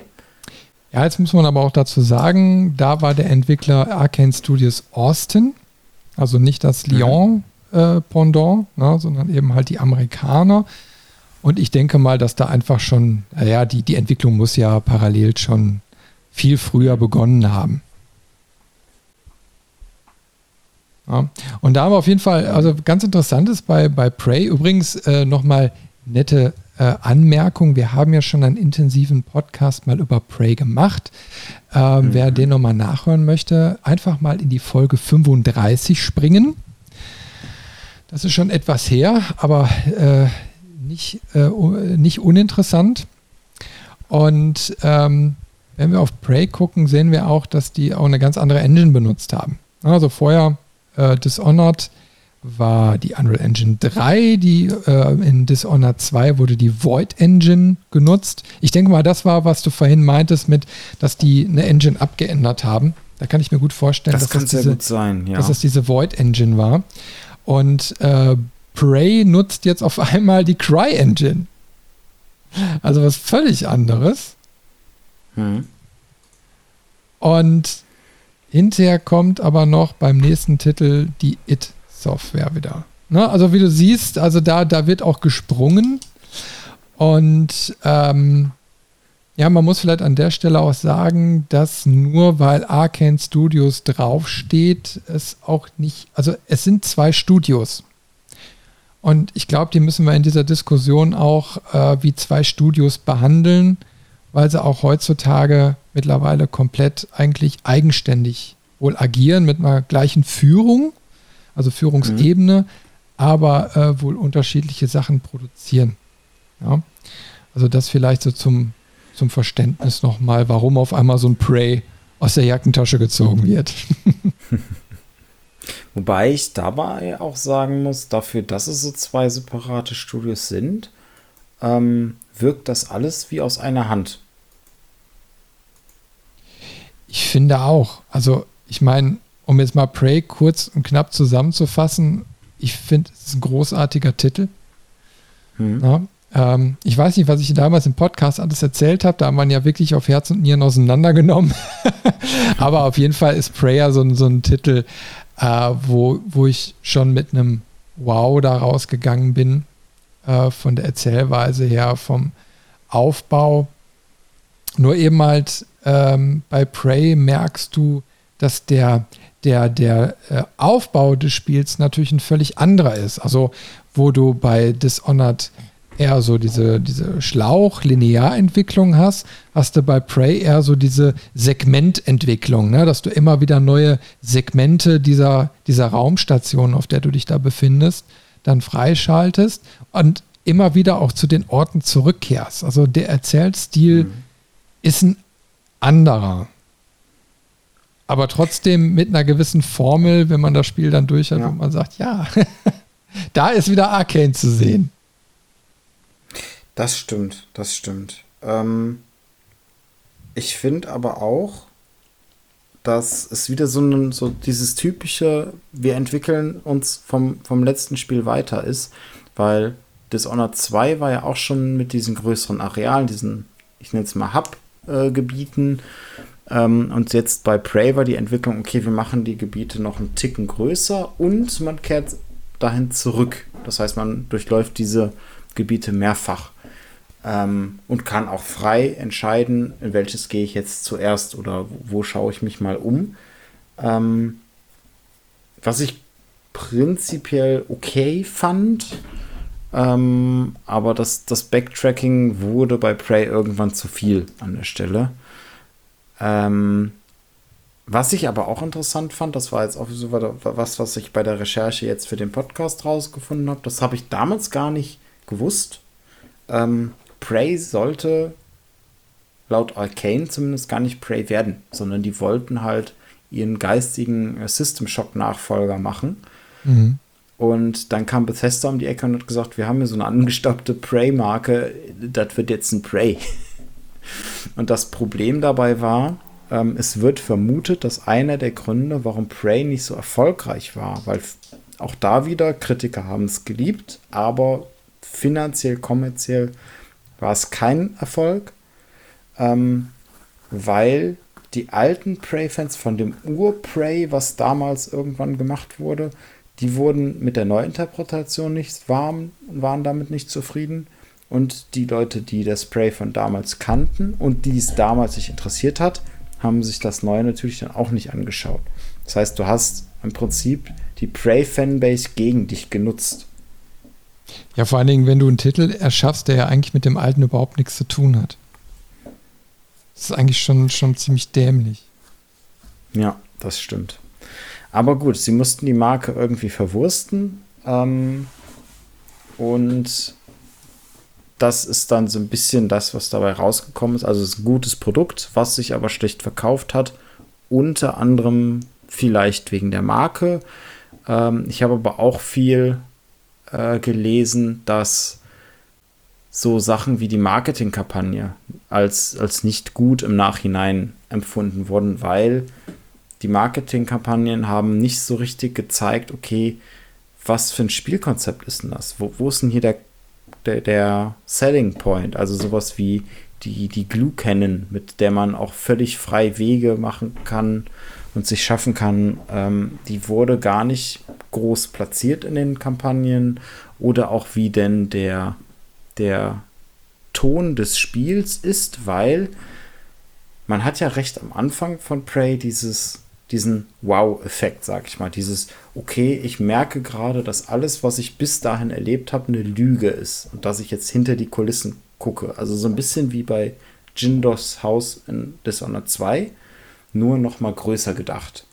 Ähm, und das wurde in der Marketingkampagne nicht so klar, sondern sie haben sich mehr auf diese Illusion wohl äh, äh fokussiert und dann dachten die Menschen, also sind die Menschen mit einer falschen Erwartung an dieses Spiel rangegangen. Also ich sag dir mal ganz ehrlich was zum Thema Marketingkampagnen in der Games-Branche. Ich finde die meisten absolut unterirdisch. äh, weil einfach auch immer dieses, also es gibt, glaube ich, keine Branche, in der irgendwelche Sperrfristen so harsch genutzt werden wie in dieser.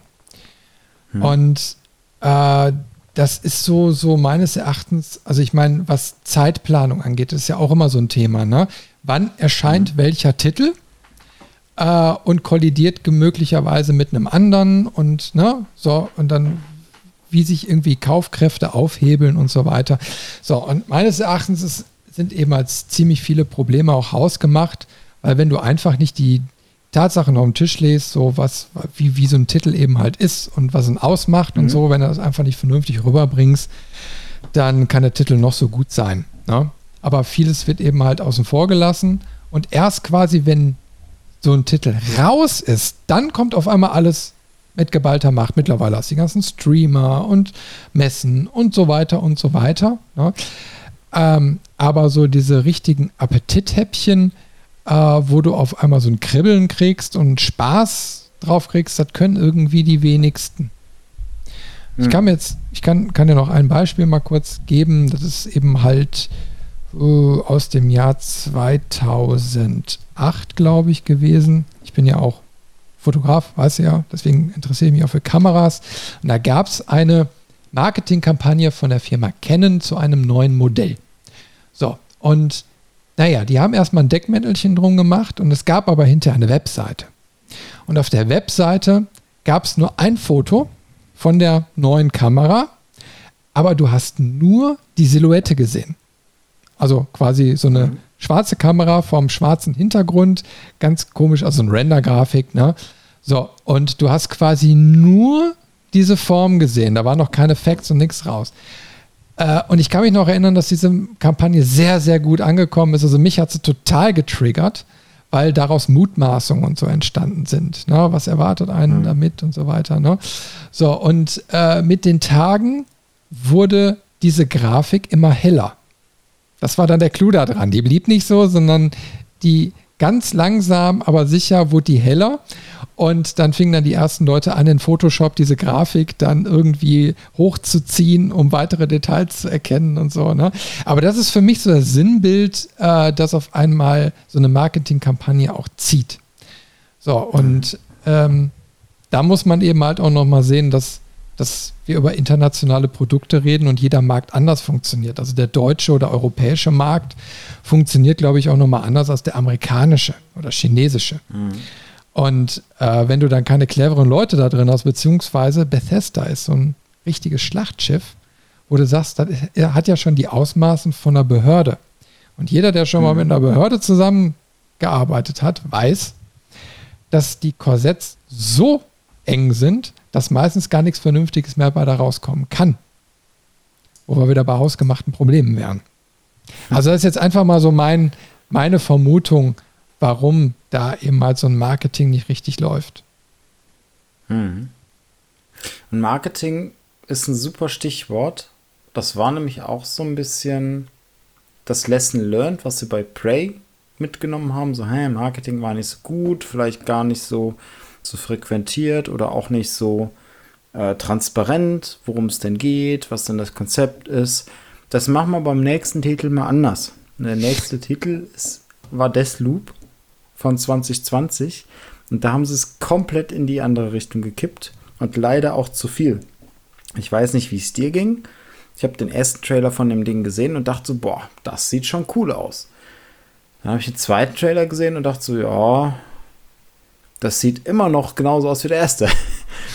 Und dann habe ich den dritten, vierten, fünften Trailer gesehen und dachte mir irgendwann so, jetzt reicht's langsam. Ihr überflutet einen. Also sie haben es komplett übertrieben. Äh, sie haben wirklich alle Kanäle zugeballert, die sie gefunden haben, hochfrequentiert mit Deathloop, Promo-Material, äh, Trailern, Marketing-Kram. Und das hat bei mir tatsächlich dazu geführt, dass ich das Interesse daran verloren habe. Das war dann eher so, oh, jetzt fängt es an zu nerven. So ein bisschen wie ähm, bei YouTube war eine Zeit lang mal bei fast jedem gefühlt, äh, jedem YouTuber, der, der Partner der Folge dieses Raid Shadow Legends. Und ich kann dieses Spiel nicht mehr hören und ich werde es niemals spielen, einfach weil es gefühlt jedem YouTuber irgendwann und auch übrigens die Folge wird gesponsert von Raid Shadow Legends. Boah, schlimm.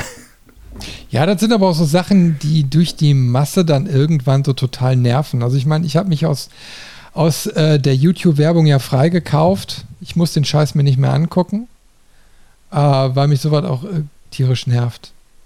Und äh, das geht da draußen, glaube ich, genauso vielen, dass, dass die irgendwann auch einfach mal zumachen, wenn es zu viel wird.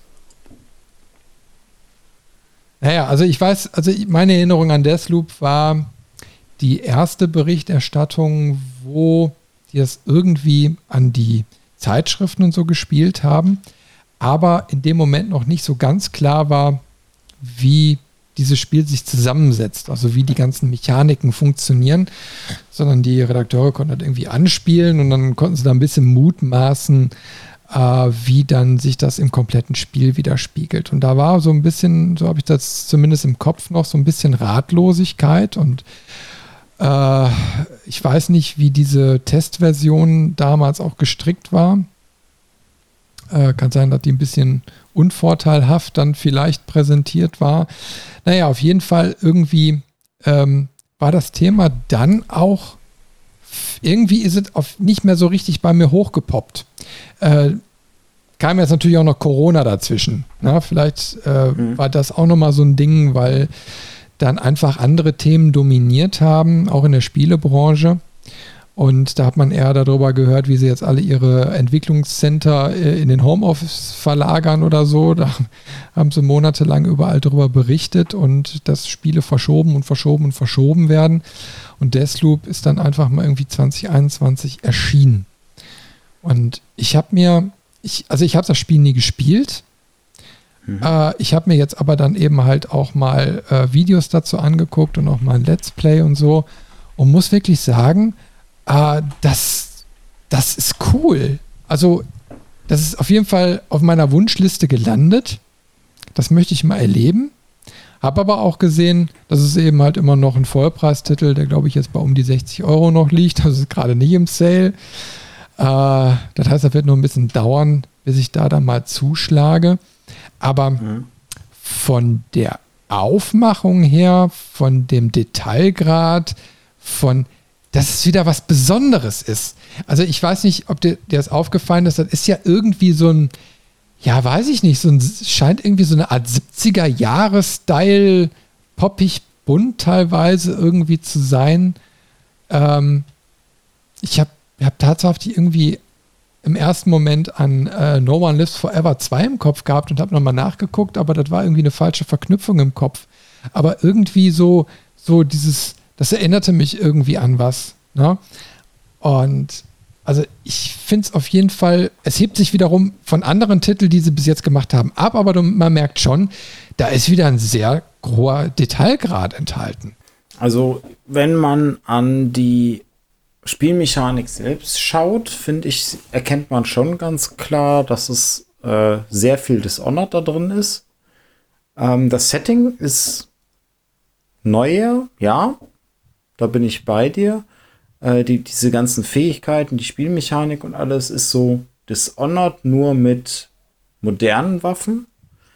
Ähm, aber ich muss sagen, ich bin so ein bisschen hin und her gerissen bei dem Titel. So einerseits finde ich den schon interessant und würde ihn gerne mal spielen. Andererseits, es ist halt ein Dishonor als Roguelike und ich hasse Roguelikes meistens.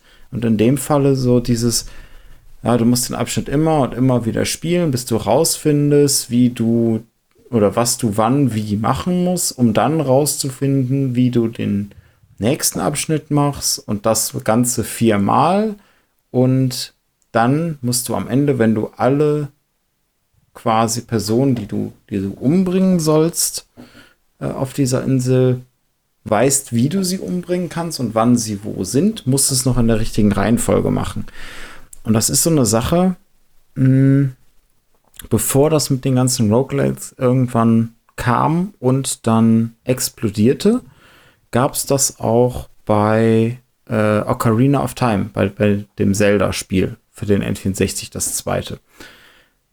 Und auch da, auf dem Papier hört sich das immer super an. Aber, also bei, bei Ocarina, äh, bei, bei, nicht Ocarina of Time, bei Majora's Mask, so hieß es. So. Ähm, da hast du quasi drei Tage, die ablaufen und du kannst die immer wieder resetten und musst dann ganz viele Quests oder Sachen nacheinander machen und dann ist die Zeit wieder rum, dann resettest du, dann machst du was anderes oder musst Sachen davon wiederholen, um was anderes dann machen zu können und so weiter und so fort. Ähm, also so, so grundsätzlich die, die Basis, wie es bei einem Roguelike ist, du hast deine Runs und aus diesem Run nimmst du entweder Wissen mit, was du selber hast, um beim nächsten Mal was anderes zu machen, oder vielleicht an der einen oder anderen Stelle ein Hilfsmittel, was du selbst nach dem Reset noch behalten darfst, um dir wieder einen Vorteil zu verschaffen. Und so beim, beim dritten oder vierten Resetten oder Run denke ich mir meistens so, oh, jetzt musst du das nochmal machen. Und dann stirbst du und dann wird es wieder resettet, dann sitzt du da so, oh, jetzt muss ich das nochmal machen. Und das ist bei mir ein ganz, ganz starker Abturner bei Deathloop. Und was mich auch abturnt, wobei das kann man, glaube ich, ausstellen, du hast ja auch einen Gegenspieler. Also es gibt quasi storytechnisch spielst du einen Killer, der diesen Loop durchbrechen will, und es gibt einen anderen Killer, der dich davon abhalten will. Und diese andere Person kann vom Computer gesteuert sein, dann soll die ziemlich dämlich sein und auch recht schnell ausgeschaltet werden können. Oder es kann halt wirklich ein echter menschlicher Spieler sein, der sich bei dir dann einloggt ins Spiel und dir das Spiel versaut, quasi. Ähm und die Mechanik gefällt mir persönlich auch nicht, weil es die, die anderen Menschen sind dann ja schlau. Die warten ja dann nicht, und sehen dich und greifen dich an, sondern die warten, bis du in einem Kampf verwickelt bist, bis du irgendwie in einer Situation bist, wo es dann richtig schwierig wird oder wo du gar keine Chance hast und es sogar unfair wird, um halt ihr Erfolgserlebnis zu kriegen. Und das sind so zwei Punkte, wo ich sage, die machen Deathloop für mich sehr uninteressant an der Stelle. Ähm, ich verstehe aber, warum sie diesen Schritt in diese Richtung gewagt haben. Warum? Äh, Weil es beliebt ist. Also Roguelikes Einfach mal so, so, zu ärgern. Ja, nee, nicht zum Ärgern. Die wollen halt einen finanziellen Erfolg. Und davor haben sie drei Spiel, zwei Spiele gemacht. Äh, das erste war ja erfolgreich kommerziell, aber davor haben sie zwei Spiele gemacht, die hervorragend waren, die aber kommerziell kein Erfolg waren. Das heißt, da ist, glaube ich, auch mittlerweile schon ein gewisser Druck gewesen. So, okay, jetzt müssen wir langsam abliefern. Was kommt gerade ganz gut an? Roguelikes. Okay, wir machen irgendwas mit Roguelikes. Was kommt noch gut an? Ja, so kompetitiv oder halt auch mal gegeneinander äh, Multiplayer. Hm, okay, bauen wir auch noch irgendwie mit ein und das ist so das, wo wir das, was wir bisher gemacht haben, Dishonored und Prey, dann umwandeln, in ein anderes Szenario packen, wo wir uns wieder viel Mühe geben und viel Arbeit reinstecken und das dann aber ummünzen auf so Roguelike-Elemente und alles Mögliche. Mhm. Ja. Schwierig. ähm, erfolgreich war es trotzdem nur kurz. Also es war wohl, äh, das ist so das, was ich rausfinden konnte. Es war echt schwierig, das muss ich wirklich an dieser Stelle sagen, konkrete Verkaufszahlen zu finden zu den ganzen Spielen. Ähm, bei Deathloop war es jetzt wohl so, dass das Spiel am Anfang super beliebt war, also einen, einen steilen, guten Start hatte und dann aber die Verkaufszahlen sehr schnell, sehr stark abgeflacht sind und das ist jetzt das Witzige, weniger wegen dem Spiel, sondern hauptsächlich bei vielen wegen dem Kopierschutz, den sie verwendet haben. Der spielt nur eine Rolle in der heutigen Zeit? Das ist wohl, ich habe mich da jetzt nicht genau mit beschäftigt, aber das ist, soweit ich mich erinnern kann, wohl einer von diesen Kopierschutzdingern, die sich so tief ins System graben und Daten austauschen und, und alles anzapfen, ähm, dass die Leute selbst, wenn sie da relativ unsensibel sind, äh, sich irgendwie komisch mitfühlen. Ja, aber ich meine, das ist auch eine spezielle Klientel, die dann darauf getriggert ist. Also ich, ich persönlich jetzt würde mich ja nicht zu denen zählen, wo ich dann sage, so, das fällt mir als allererstes ins Auge, weil wenn du so einen Kaufprozess startest, also siehst das Spiel, gefällt dir oder gefällt dir eben halt nicht und wenn es dir gefällt, gehst dann eventuell bei Steam und Co. rein und drückst auf den Kauf-Button. Und bis dahin hast du ja nirgendwo die Konfrontation, dass dir irgendeiner sagt so, hey, aber Vorsicht, dieser Kopierschutz äh, wird sich ganz tief in dein System eingraben. Ähm, ich weiß nicht. Also aber das, das hast du ja durch die Mund-zu-Mund-Propaganda plus jetzt bei sowas wie Steam hast du halt auch entsprechend die Abwertung, die dann ganz klar geschrieben sagen, Achtung, dieser Kopierschutz, Achtung, nicht machen, weil Kopierschutz macht. Ähm, also da ist so ein kleiner übertrieben gesagt, wahrscheinlich ist äh, Shitstorm schon entstanden. Mhm. Ja, aber ja, wenn, wenn das so dann sein sollte, ist es so. Ich finde es irgendwie ein bisschen, tja, komisch, sage ich jetzt mal. Überhaupt, ich meine, das Thema Kopierschutz dürfte eigentlich gar nicht mehr so das Thema sein. Also, ähm, dadurch, dass, dass du solche Klienten und so weiter läufst, müsste doch eigentlich sehr gute Möglichkeiten geben, dass du gar nicht mehr so, so tiefgehende Geschichten machen musst. Aber okay, stecke ich nicht drin. Wundert mich nur. Vielleicht wollen sie ja auch Marketinggeschichten irgendwie noch abgreifen. Ich kann es dir tatsächlich nicht sagen, aber es scheint so, als wenn äh, Deathloop einen kurzen Hype hatte und dann abgefallen ist. Äh, ich habe jetzt viele Gründe immer wegen diesem Kopierschutz gefunden. Vielleicht war es auch einfach, weil das Spiel im Prinzip, ähm, auch wenn es ein Roguelike ist, es ist halt kein Endlosspiel, sondern du hast halt eine Story, die wird erzählt, die dauert 30, 40 Stunden und dann ist es vorbei. Dann, dann kennst du alle Twists und dann ist ja auch der Reiz weg, es nochmal zu spielen. Zumindest so, so kurz nacheinander. Das heißt, es ist so ein klassisches ähm, ja, so, so, so ein klassisches Singleplayer-Game, was aber gar nicht zwingend als Singleplayer gespielt wird. Ja, aber das ist ja sowieso immer die Sache, wie konsumierst du Spiele und wie häufig. Also es gibt kaum Titel, die ich zweimal spiele. Das ist jetzt gerade mal eine Ausnahme, wieder ein Point-and-Click-Adventure, weil es schon lange, lange her ist und es mittlerweile drei Teile gibt und ich jetzt einfach nochmal von vorne angefangen habe. Äh, aber es ist so lange her, dass ich wirklich nur noch das Rudimentäre weiß. Aber trotzdem, ich sag mal, da sind jetzt irgendwie 15 oder über 15 Jahre ins Land gegangen, um den Titel nochmal anzupacken. Äh, aber okay, es gibt da draußen so viele Spieler. Ich meine, vorhin kam mir irgendwie noch so der Gedanke, dass wir eigentlich ähm, die ganzen Spiele, die das äh, Arcane produziert hat, ja sehr storygetrieben sind. Ich habe eben halt mhm. halt genauso viele Leute auch schon kennengelernt, die von diesen storygetriebenen Spielen eigentlich immer äh, nicht so angetan waren. Also die immer gesagt haben, weißt du was, Story ist immer dann gut, wenn du sie wegklicken kannst. Was natürlich bei dem Konzept, bei dieser DNA, wenn wir so wollen, die, die Arcane ja mitbringt, ja überhaupt nicht möglich ist. Also in Dishonored, mhm. die, die Story wegklicken geht einfach nicht. Nur weil du dann danach äh, Assassinen spielen möchtest.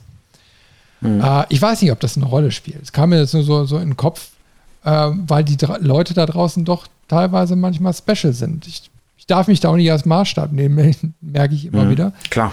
Aber das kann natürlich so sein. Ich bin ein totaler Story-Fan. Ja, also deswegen, so alles spiegelt sich in meinen Leidenschaften auch immer wieder, wo ich sage, ja, okay, ich mag eigentlich nur storygetriebene Spiele, aber andere hassen die. So, und mhm. wenn so ein Spiel natürlich nur diese Erzählmechanik mit sich bringt, vielleicht ist es dann eben halt nicht massentauglich. Ich würde es gar nicht massentauglich nennen. Äh, ich glaube, das ist ein Zielgruppenthema. Ähm, du hast mit Sicherheit die eine Zielgruppe, die sagt, wie, wie wir beide zum Beispiel, eine Story ist uns wichtig. Ähm, du hast die Zielgruppe, nee, Story ist komplett unwichtig. Ich will was ganz anderes. Du hast eine Zielgruppe, die sagt, nee, wurscht, wenn es gut ist, nehme ich es gern mit. Wenn nicht, dann halt nicht. Ähm, vielleicht ist das so der, der Mix aus, okay, wir, wir haben unsere Zielgruppe noch nicht definiert, in der wir dauerhaft sein möchten und wo wir es schaffen, ähm, den Erfolg zu generieren, den unser Publisher äh, haben möchte. Und vielleicht ist das der zweite Punkt. Ähm, vielleicht sollte man als Publisher, also sprich als, als Bethesda, bei Arcane Studios mal überdenken, ob die Ansprüche vielleicht zu hoch sind. Vielleicht will Arcane Studios nie so ein AAA-Titelspiel sein, äh, Studio sein, sondern eher im Double A oder in so einer, also gefühlt sind die ja mit den bisherigen Spielen immer in so einer Zwischenwelt. Die haben schon sehr, sehr gute Qualität, äh, sehr, sehr viele Sachen, aber so richtig Triple A, da fehlt dann doch noch mal ein bisschen was. Und für Double A sind sie zu gut. Also sie sind irgendwie in so, einer, in so einem Zwischenstadium. Vielleicht sind da auch einfach die Erwartungen zu hoch an das, was die erreichen sollen, weswegen es dann immer heißt, ja, war jetzt, war jetzt kommerziell nicht erfolgreich, aber vielleicht ist dann der harte Fakt, okay, ne, wir haben die Kosten abgedeckt, wir haben Gewinn gemacht, aber wir hätten uns gewünscht, wir hätten doppelt so viel Gewinn gemacht. Kann ja auch sein. Ich habe ähm, dazu auch noch ein paar Fakten mhm. gefunden. Und zwar, ähm, Deathloop ist ja 2021 erschienen. Gehen wir nochmal einen Schritt zurück. Prey 2017. So, und 2017 mhm. äh, verlässt jetzt auch plötzlich der Raphael äh, Colantonio das Studio nach 18 Jahren, also der Gründer. Mhm. Und argumentiert natürlich erstmal damit, äh, er möchte mehr Zeit für seine Familie und so weiter. Ne? Und ist mhm. dann auch erstmal weg vom äh, Tisch und äh, steigt aber später wieder in die Branche ein. Also das ist jetzt so ein bisschen, wo ich eigentlich gar nicht so viele Quellen gefunden habe. Ich weiß nicht, ob das so unterm Radar geflogen ist oder so. Auf jeden Fall mittlerweile ist er bei den Wolfeye Studios. Die entwickeln, tja, irgendwie so ein Western-Shooter-Ding. Ne? Mhm. So, es passiert aber was ganz Spezielles, was genau auf das Bezug nimmt, was du gerade gesagt hast. Und zwar äh, hat er in der Zwischenzeit Interviews geführt. Und da ist dann zum Beispiel eine Aussage, ähm, die er dann mal angeführt hat, äh, aus dieser, ich sag mal, in Klammern äh, Triple-A-Zeit. Ne? Mhm. Äh, du machst kein Spiel mehr, sondern du machst ein Produkt. Ne? Also mhm. er nimmt da genau äh, Bezug, also ich, wir können auch gerne mal den ähm, Artikel verlinken. Das ist aus der PC Games Hardware, wenn ich das richtig sehe, äh, wo er da zitiert wird aus diesem Interview ähm, wo ihm das Ganze wohl zu viel wurde. Ne? Also wo, also sein Grundgedanke wohl war, ich möchte nicht AAA, sondern ich möchte hier ein, ich sag mal, ein kreatives Spiel machen. Das hast du ja auch am Anfang gesagt. Ne? So, wir sind mhm. experimentell, mal wagemutig, ne? Freiheiten und so. Ne? Aber damals haben die sich schon relativ schnell von, von, von dieser Indie-Mythologie so wegentwickelt. Ne? So, und jetzt 18 Jahre später merkt er das und sagt, okay, pass mal auf, dass auch Crunch Times und alles, was da so, so dranhängt, ähm, das mache ich jetzt nicht mehr mit und steigt aus mhm. und gründet dann was Neues.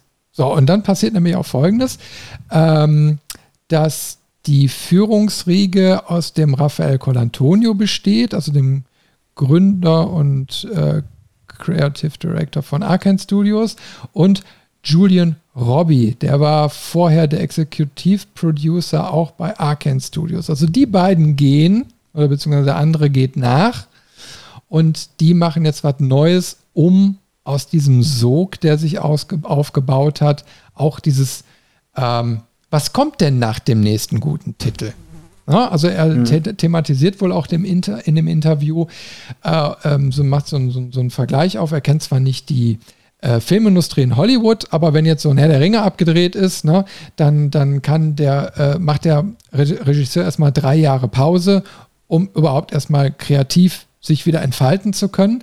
Und das ist in der Branche, in der Gaming-Branche überhaupt nicht gegeben. Also nach dem Motto, der eine Titel ist fertig, dann muss aber schon der nächste quasi laufen. Ne? Und dann mhm. gehst du quasi von Crunch-Time zu Crunch-Time und dann hast du eben halt dieses Hierarchiegefälle wieder von oben nach unten, was quasi die Kreativität in dem Entwicklungsstudio zerdrückt.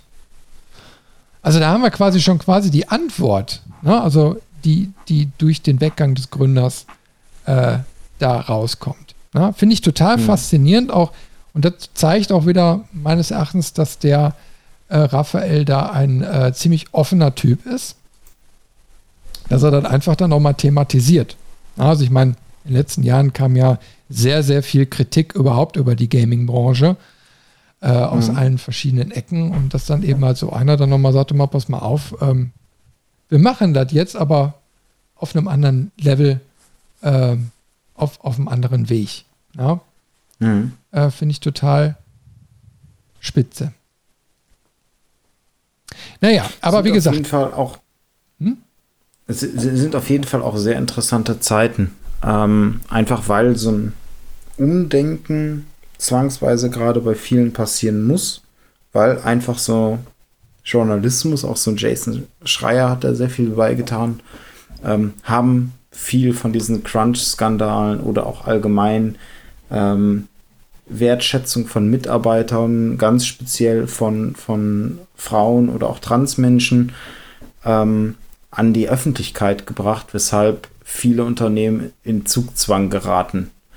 Ähm, und das ist eine schöne Entwicklung, muss man tatsächlich ja auch dazu sagen. Also ja, ja vor allen Dingen, weil alleine, mhm. weil, weil das Problem an sich ja schon eigentlich gar nicht notwendig wäre. Also durch vernünftige Terminplan, also realistische Planungen und so weiter ähm, mhm.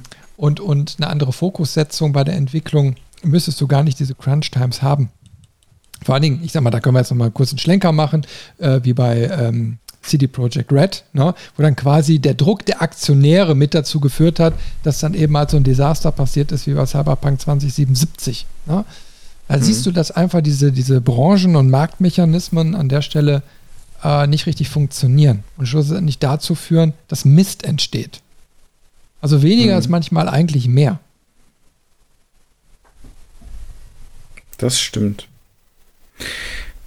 Aber das ist ja noch nicht das Ende von Arcane Studios. Äh, wir bewegen uns jetzt zwar aufs Ende zu, aber es gibt noch eine mhm. Sache, die ich auch wiederum interessant finde, weil wir ja gerade so in puncto Deathloop und so dann schon gesagt haben, also alles irgendwie ein bisschen speziell und so.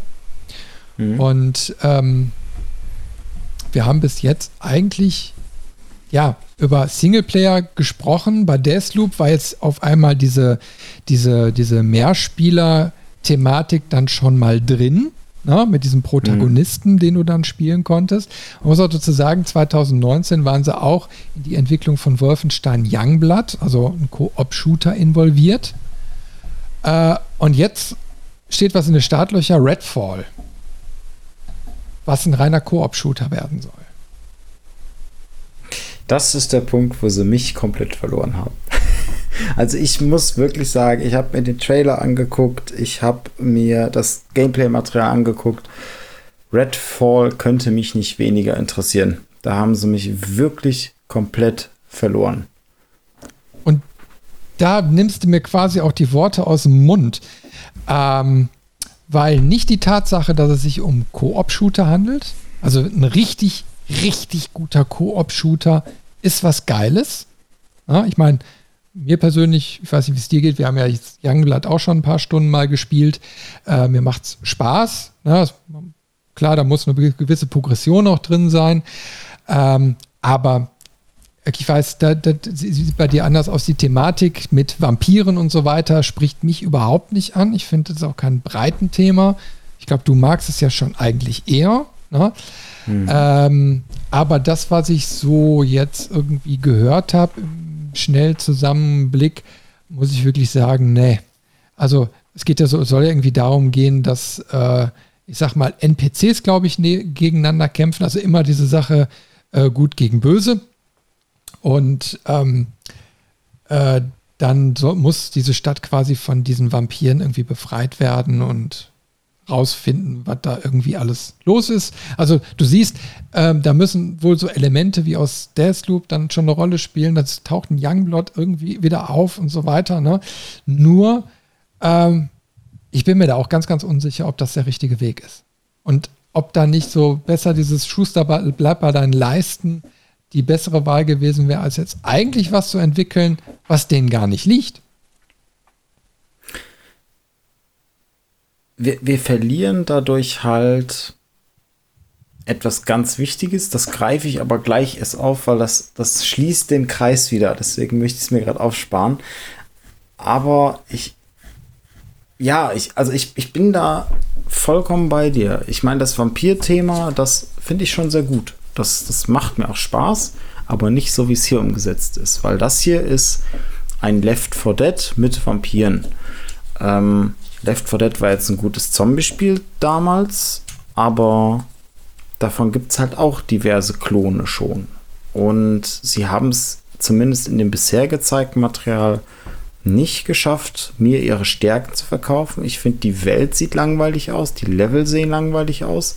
Die Charaktere sind so Pseudo-Helden, wo jeder einen coolen Spruch hat und jeder ist so sein, sein, die, weiß ich nicht, seine Besonderheit ist seine Fähigkeit. Der eine hat irgendwie einen kleinen Roboter-Buddy, mit dem er die ganze Zeit Witzel macht, weil der Roboter benimmt sich wie ein kleiner Hund. Äh, oder dann hat man so eine gefühlte Hipster-Person, äh, äh, die dann irgendwie auch in dem Trailer die, die, die, das Finale des Trailers ist quasi ein Kampf mit einem Vampir in so einem Kiosk, sage ich mal. So, dann wird gecuttet und dann gehen die Helden da raus im Hintergrund, der ganze Laden zerstört und man sieht die Leiche des, des Vampirs. So, dann, dann sagt diese, diese Hipster-Person so, oh, also trinkt was aus einem Becher und sagt dann, oh, ich glaube, hier ist ein bisschen Vampir drin. Und dann kommt der nächste Charakter, der dann so der Forscher ist, der so auch die sozialen Medien nutzen will, um den Leuten zu zeigen, dass es Vampire gibt. Ja, wonach schmeckt es? Beschreib es möglichst genau. Und es war so, oh, ihr seid einfach vier billige Klischees, die überhaupt keinen Spaß machen und von der Art her wahrscheinlich einem sogar nach zwei Minuten auf den Keks gehen, weil ihr nicht interessant geschrieben seid, sondern gar nicht geschrieben seid, sondern es ist so, das ist die, diese Person macht diese Sprüche, diese Person macht diese Sprüche. Ähm, und das ist zuletzt. Mhm. Ja, das ist irgendwie, glaube ich, so diese Saints Row-Formel. So, wo es nicht ja, noch in die Tiefe mal. geht, aber in, in, in, ja, wo es schon so Slapstick-Charaktermäßig wird in die Richtung geht das schon. Es ist nur nicht, und das ist unfassbar, dass man das sagt, aber es ist nicht so tief wie bei Saints Row. Bei Saints Row war es wenigstens so over the edge. Das war mhm. ne, eine Dubstep-Kanone, äh, ein schwarzes Loch generieren, mit einem riesigen Dildo durch die Stadt laufen. Es war so over the top und das hier ist so Saints Row Light. Ähm, und das ist tatsächlich bei Battlefield haben sie was ähnliches versucht und sind damit so sehr auf die Nase gefallen, dass sie jetzt gesagt haben, okay, mit der nächsten Season, die wir für Battlefield machen, nehmen wir das wieder zurück. Sie haben jetzt mit der, mit dem, mit der ersten Season haben sie die ganzen Sprüche von den Leuten rausgenommen, weil sie gemerkt haben, okay, die gehen allen irgendwie nur auf den Keks. Und jetzt mit der zweiten führen sie das klassische Klassensystem wieder ein. Äh, das heißt, diese ganze Hero-Shooter-Mechanik, die die da im Battlefield hatten, nehmen sie wieder zurück, weil sie gemerkt haben, klappt nicht. Und jetzt haben wir hier mit Redfall schon wieder so ein Spiel von einem Studio, was darin einfach auch keine Erfahrung hat. Und klar, soll man sich hier und da mal ausprobieren, auch mal was Neues machen, da spricht ja nichts gegen. Aber jetzt schaue ich mir an, was haben sie denn in der Vergangenheit gemacht? Sie haben ein Arx Fatales gemacht, was ich nicht gespielt habe, was sich aber super interessant anhört. Sie haben einen Dark Messiah of Might and Magic gemacht, was auch wieder super gute Spielmechaniken hatte und so richtig gute Selling Points. Sie haben Dishonored gemacht, was vor Atmosphäre nur so trieft. Sie haben Dishonored 2 gemacht mit den kreativsten Leveln, die ich bisher gesehen habe. Sie haben ein Prey gemacht, was auch wieder hervorragend und wirklich auch, auch was Extravagantes war. Und dieses Studio geht jetzt, kommt, also man soll Redfall angeblich auch als äh, Solospiel spielen können, aber naja, kann man bei Left 4 Dead auch sagen, dass man es als Solospiel spielen kann, macht aber keinen Spaß. Ähm, ist auch nicht dafür ausgelegt. Und, und Redfall sieht halt genauso aus. Sie gehen weg von Singleplayer, sie gehen zu generischen Helden, sie gehen zu generischen Welten, sie gehen zu einem generischen Spiel in einer Art, wie es das schon häufig gab, ohne für mich zumindest aktuell ersichtlich den Selling Point, wo ich da sitze und sage, deswegen spiele ich Redfall. Den sehe ich einfach nicht. Vielleicht kommt er ja noch. Vielleicht kommt er noch. Ich äh, habe die Hoffnung schon fast aufgegeben. Was ich aber da noch sagen wollte, ähm, man sieht halt Redfall und man wünscht sich, hey, ihr hattet immer so tolle Inspiration. Ihr habt euch von Ultima äh, inspirieren lassen, ihr habt euch von Deus Ex inspirieren lassen, ihr habt euch von System Shock inspirieren lassen und ihr habt eure Varianten an spirituellen Nachfolgern von diesen Spielen gemacht. Und Deus Ex und auch ähm, äh, System Shock sind, wie ich finde, eine äh, oder zwei der, der tollsten Cyberpunk-Spiele, die ich kenne. Und ich, ich liebe diese Reihen. Und dann zu sehen, dass, dass so ein Studio, was davon super Eigeninterpretation gemacht hat, das jetzt fallen lässt und weggeht so stark von, von ihrer Formel. Und ich finde, das würde ich zumindest bei Arcane Studios bis zu Redfall ähm, als, als eigenständiges Merkmal sehen. Sie haben sich von Anfang an immer was Kreatives rausgesucht, so ein, zwei Aspekte und haben die auf was Bekanntes gesetzt. Und der zweite Punkt, den sie für mich einzigartig als Studio machen, sie haben sich stetig weiterentwickelt. Jedes Spiel ist eine verbesserte Version vom Vorgänger. Vielleicht ist das ja dann auch hinterher ein Redfall, wer weiß. Das wäre schön. Da müssen sie mich aber wirklich mit überraschen. Wie siehst du das denn? Hast du denn irgendwas, wo du sagst, okay, jetzt nach der Recherche, nach dem Besprechen auch der Spiele in, in kurzer Folge. Was sind so ein, zwei Punkte, wo du sagst, das macht Arcane Studios für mich aus?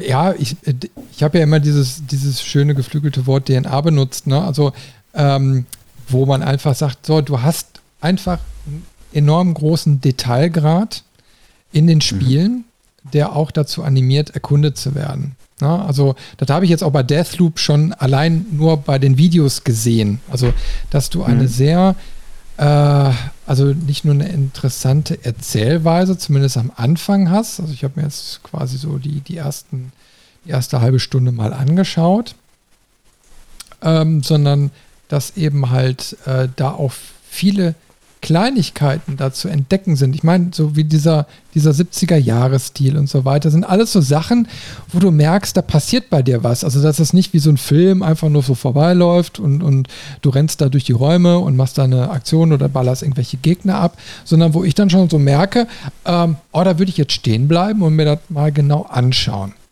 Und das ist so, da zieht sich durch alle Spiele irgendwie bisher so durch, dass man gerne mhm. sich bei Arcane dann auch mal die Zeit nimmt, äh, abseits des Weges auch mal zu schauen. Also besonders stark siehst du das bei Dishonored 2 natürlich, äh, wo du in irgendwelche verlassenen Wohnungen reingehen kannst oder äh, wo dann eben halt auch diese Feuerfliegen oder wie die da heißen, äh, dann auch sind. Ne? Also wo du immer mal mhm. so den Weg abzwacken kannst und siehst, ja, wie ist denn so eine Wohnung aufgebaut? Also vor allen Dingen, ist so eine Wohnung logisch aufgebaut? Also du, du äh, wirst ja sicherlich kennen, dass du ganz viele Spiele hast, die Orte schaffen, wo du sagst, ja, und wo ist das Klo? Hm. Ja, oder oder äh, wo ist jetzt die Eingangstür? So nach dem Motto. Hm. Und das sind so Sachen, wo du äh, das Gefühl hast, dass die schon so weit denken. Also, dass ein Gebäude mhm. so aufgebaut ist, dass es eine, der normalen Alltagslogik auch entspricht. Eine Wohnung braucht ein Klo oder wenigstens ein Etagenklo. Ne? So, mhm. ähm, das sind so Elemente, die, wo man einfach merkt, da, da, da geht es ins Detail. Ähm, und ich kann mir sogar vorstellen, äh, und da, da, ist jetzt aber die Faktenlage zu Redfall einfach zu dünn, äh, wenn da NPCs eine große Rolle spielen, äh, dass die es auch schaffen würden, die mit Leben zu füllen. Nur, man weiß eben halt nicht, wie ist das Konzept jetzt. Also, wenn sich NPCs jetzt andauernd abschlachten, dann wiederum wäre es vergeudete Liebesmühe, die irgendwie mit Leben zu spicken. Ja? Mhm. Ähm, es ist eben halt auch die Sache, ist Redfall das einzige Projekt, an dem sie gerade arbeiten? Ich glaube nämlich nicht, weil das, was bei der Recherche rausgekommen ist, dass diese beiden Studios wirklich separat mittlerweile agieren. Heißt, äh, Austin hat Redfall angekündigt, heißt ergo, dass Lyon an was völlig anderem arbeitet. Ja? Mhm. Ähm, was aber dann eben halt die Frage ist, also da könnte natürlich wieder dieser, dieser äh, Zweisprung da vielleicht dann eine Rolle spielen, dass die jetzt mit Redfall in Austin eine Mechanik ausprobieren, die dann später vielleicht ähm, ja, eine ganz andere Anwendung findet. Also, dass die, die sind ja mittlerweile so, ich sag mal, bei, durch Bethesda, sie haben ja irgendwie die Studios dann auch aufgekauft, das ist ja der, der ganze mhm. Hintergrund auch da, ähm, sind die ja so quasi da äh, assimiliert, ähm, dass, dass, ich sag mal, diese Beiarbeiten, die damals schon gemacht wurden für Valve und Co., dass das einfach so zur Tagesordnung gehört. Das heißt Te Technologieaustausch. Also der mhm. äh, unter anderem dann eben halt bei anderen Titeln, die über Bethesda erscheinen, dann denke ich mal eine Rolle spielen werden. Also du siehst ja, dass da auch, ich sag mal, durch die, die Verbindung mit Wolfenstein, ähm, also auch mit der It-Software, Machine Games, da sind die ganzen Protagonisten, die in den letzten Jahren AAA-Geschichten und gute auf den Markt gebracht haben, sind ja alle irgendwie unter Bethesda, Cinemax, keine Ahnung, wie es jetzt gerade heißt, äh, unter Dach und Fach. Und dass das eben halt mit in die Waagschale gehört. Hm. Aber das sind alles jetzt Mutmaßungen und wo die Reise dahin geht, wissen wir auch nicht. Aber eins sehe ich, dass dieser Weggang von dem Rafael Colantonio im Endeffekt so das Ende des, des Urgedankens des Studios auch ist. Also wenn die Gründer bzw. die Kreativpersonen äh, nicht mehr da sind, dann ist es quasi nur noch die, die leere Hülle, die jetzt quasi mit der, mit der Essenz von Bethesda und Co. gefüllt wird. Mhm. Und das dann eben halt noch dieses kreative Potenzial hat, das weiß ich nicht. Also breitentauglich, Mainstream-tauglich, AAA-Charakter bestimmt, aber der Rest mal schauen. Also mich würde dann eher mal so der Blick auf den Raphael interessieren, wenn die dann hinterher mal ihren Titel rausbringen. Ich gucke mal eben kurz, wie der heißt. Äh, Weird West. Also verrückter Westen. Mhm. Ja. Und äh, ja, also es wird auf jeden Fall ganz, ganz interessant. Es gibt sogar schon einen Gameplay-Trailer, sehe ich gerade. Werde ich mal verlinken. Da habe ich nämlich ehrlich gesagt so in den Medien noch gar nichts drüber gehört. Dann sind wir, glaube ich, auch am Ende angelangt, oder Robin? Ich glaube ja. Wir haben jetzt ja schon sehr ausführlich über die voraussichtliche Zukunft äh, dagelassen. Deswegen, wir haben viel gesprochen über Arcane, über äh, ja, so das Studio an sich, über Lyon. du, ich muss dir ganz ehrlich sagen, ich hätte nicht gedacht, dass wir äh, bei über zwei Stunden landen bei der Thematik. Mhm. Also insofern bin ich doch sehr überrascht, dass wir uns da wieder so tief reingequatscht haben. Äh, schön. Also ich hoffe, euch da draußen gefällt das natürlich auch. Und wie immer an dieser Stelle ein Appell, auch einen lieben Kommentar äh, mal dazulassen. Auch einen lieben Gruß an den Sascha, der einer unserer fleißigsten Kommentatoren auf der Webseite ist. Äh, fühl dich gegrüßt, mach schön weiter so. Und die anderen da draußen gerne natürlich auch, wie so eure Meinungen sind. Vor allen Dingen, was habt ihr von den Arcane Studios gespielt? Und wie haben euch die Titel gefallen? Und vor allen Dingen, wie seht ihr das mit Redfall? Würdet ihr euch das kaufen? Interessiert euch das? Oder glaubt ihr, dass es eben halt ein Flop wird? Ja, dann würde ich sagen, Robin, sind wir durch? Verabschiedung. okay, dann bleibt uns nur noch das gemeinsame und tschüss bis zum nächsten Mal. Tschüss.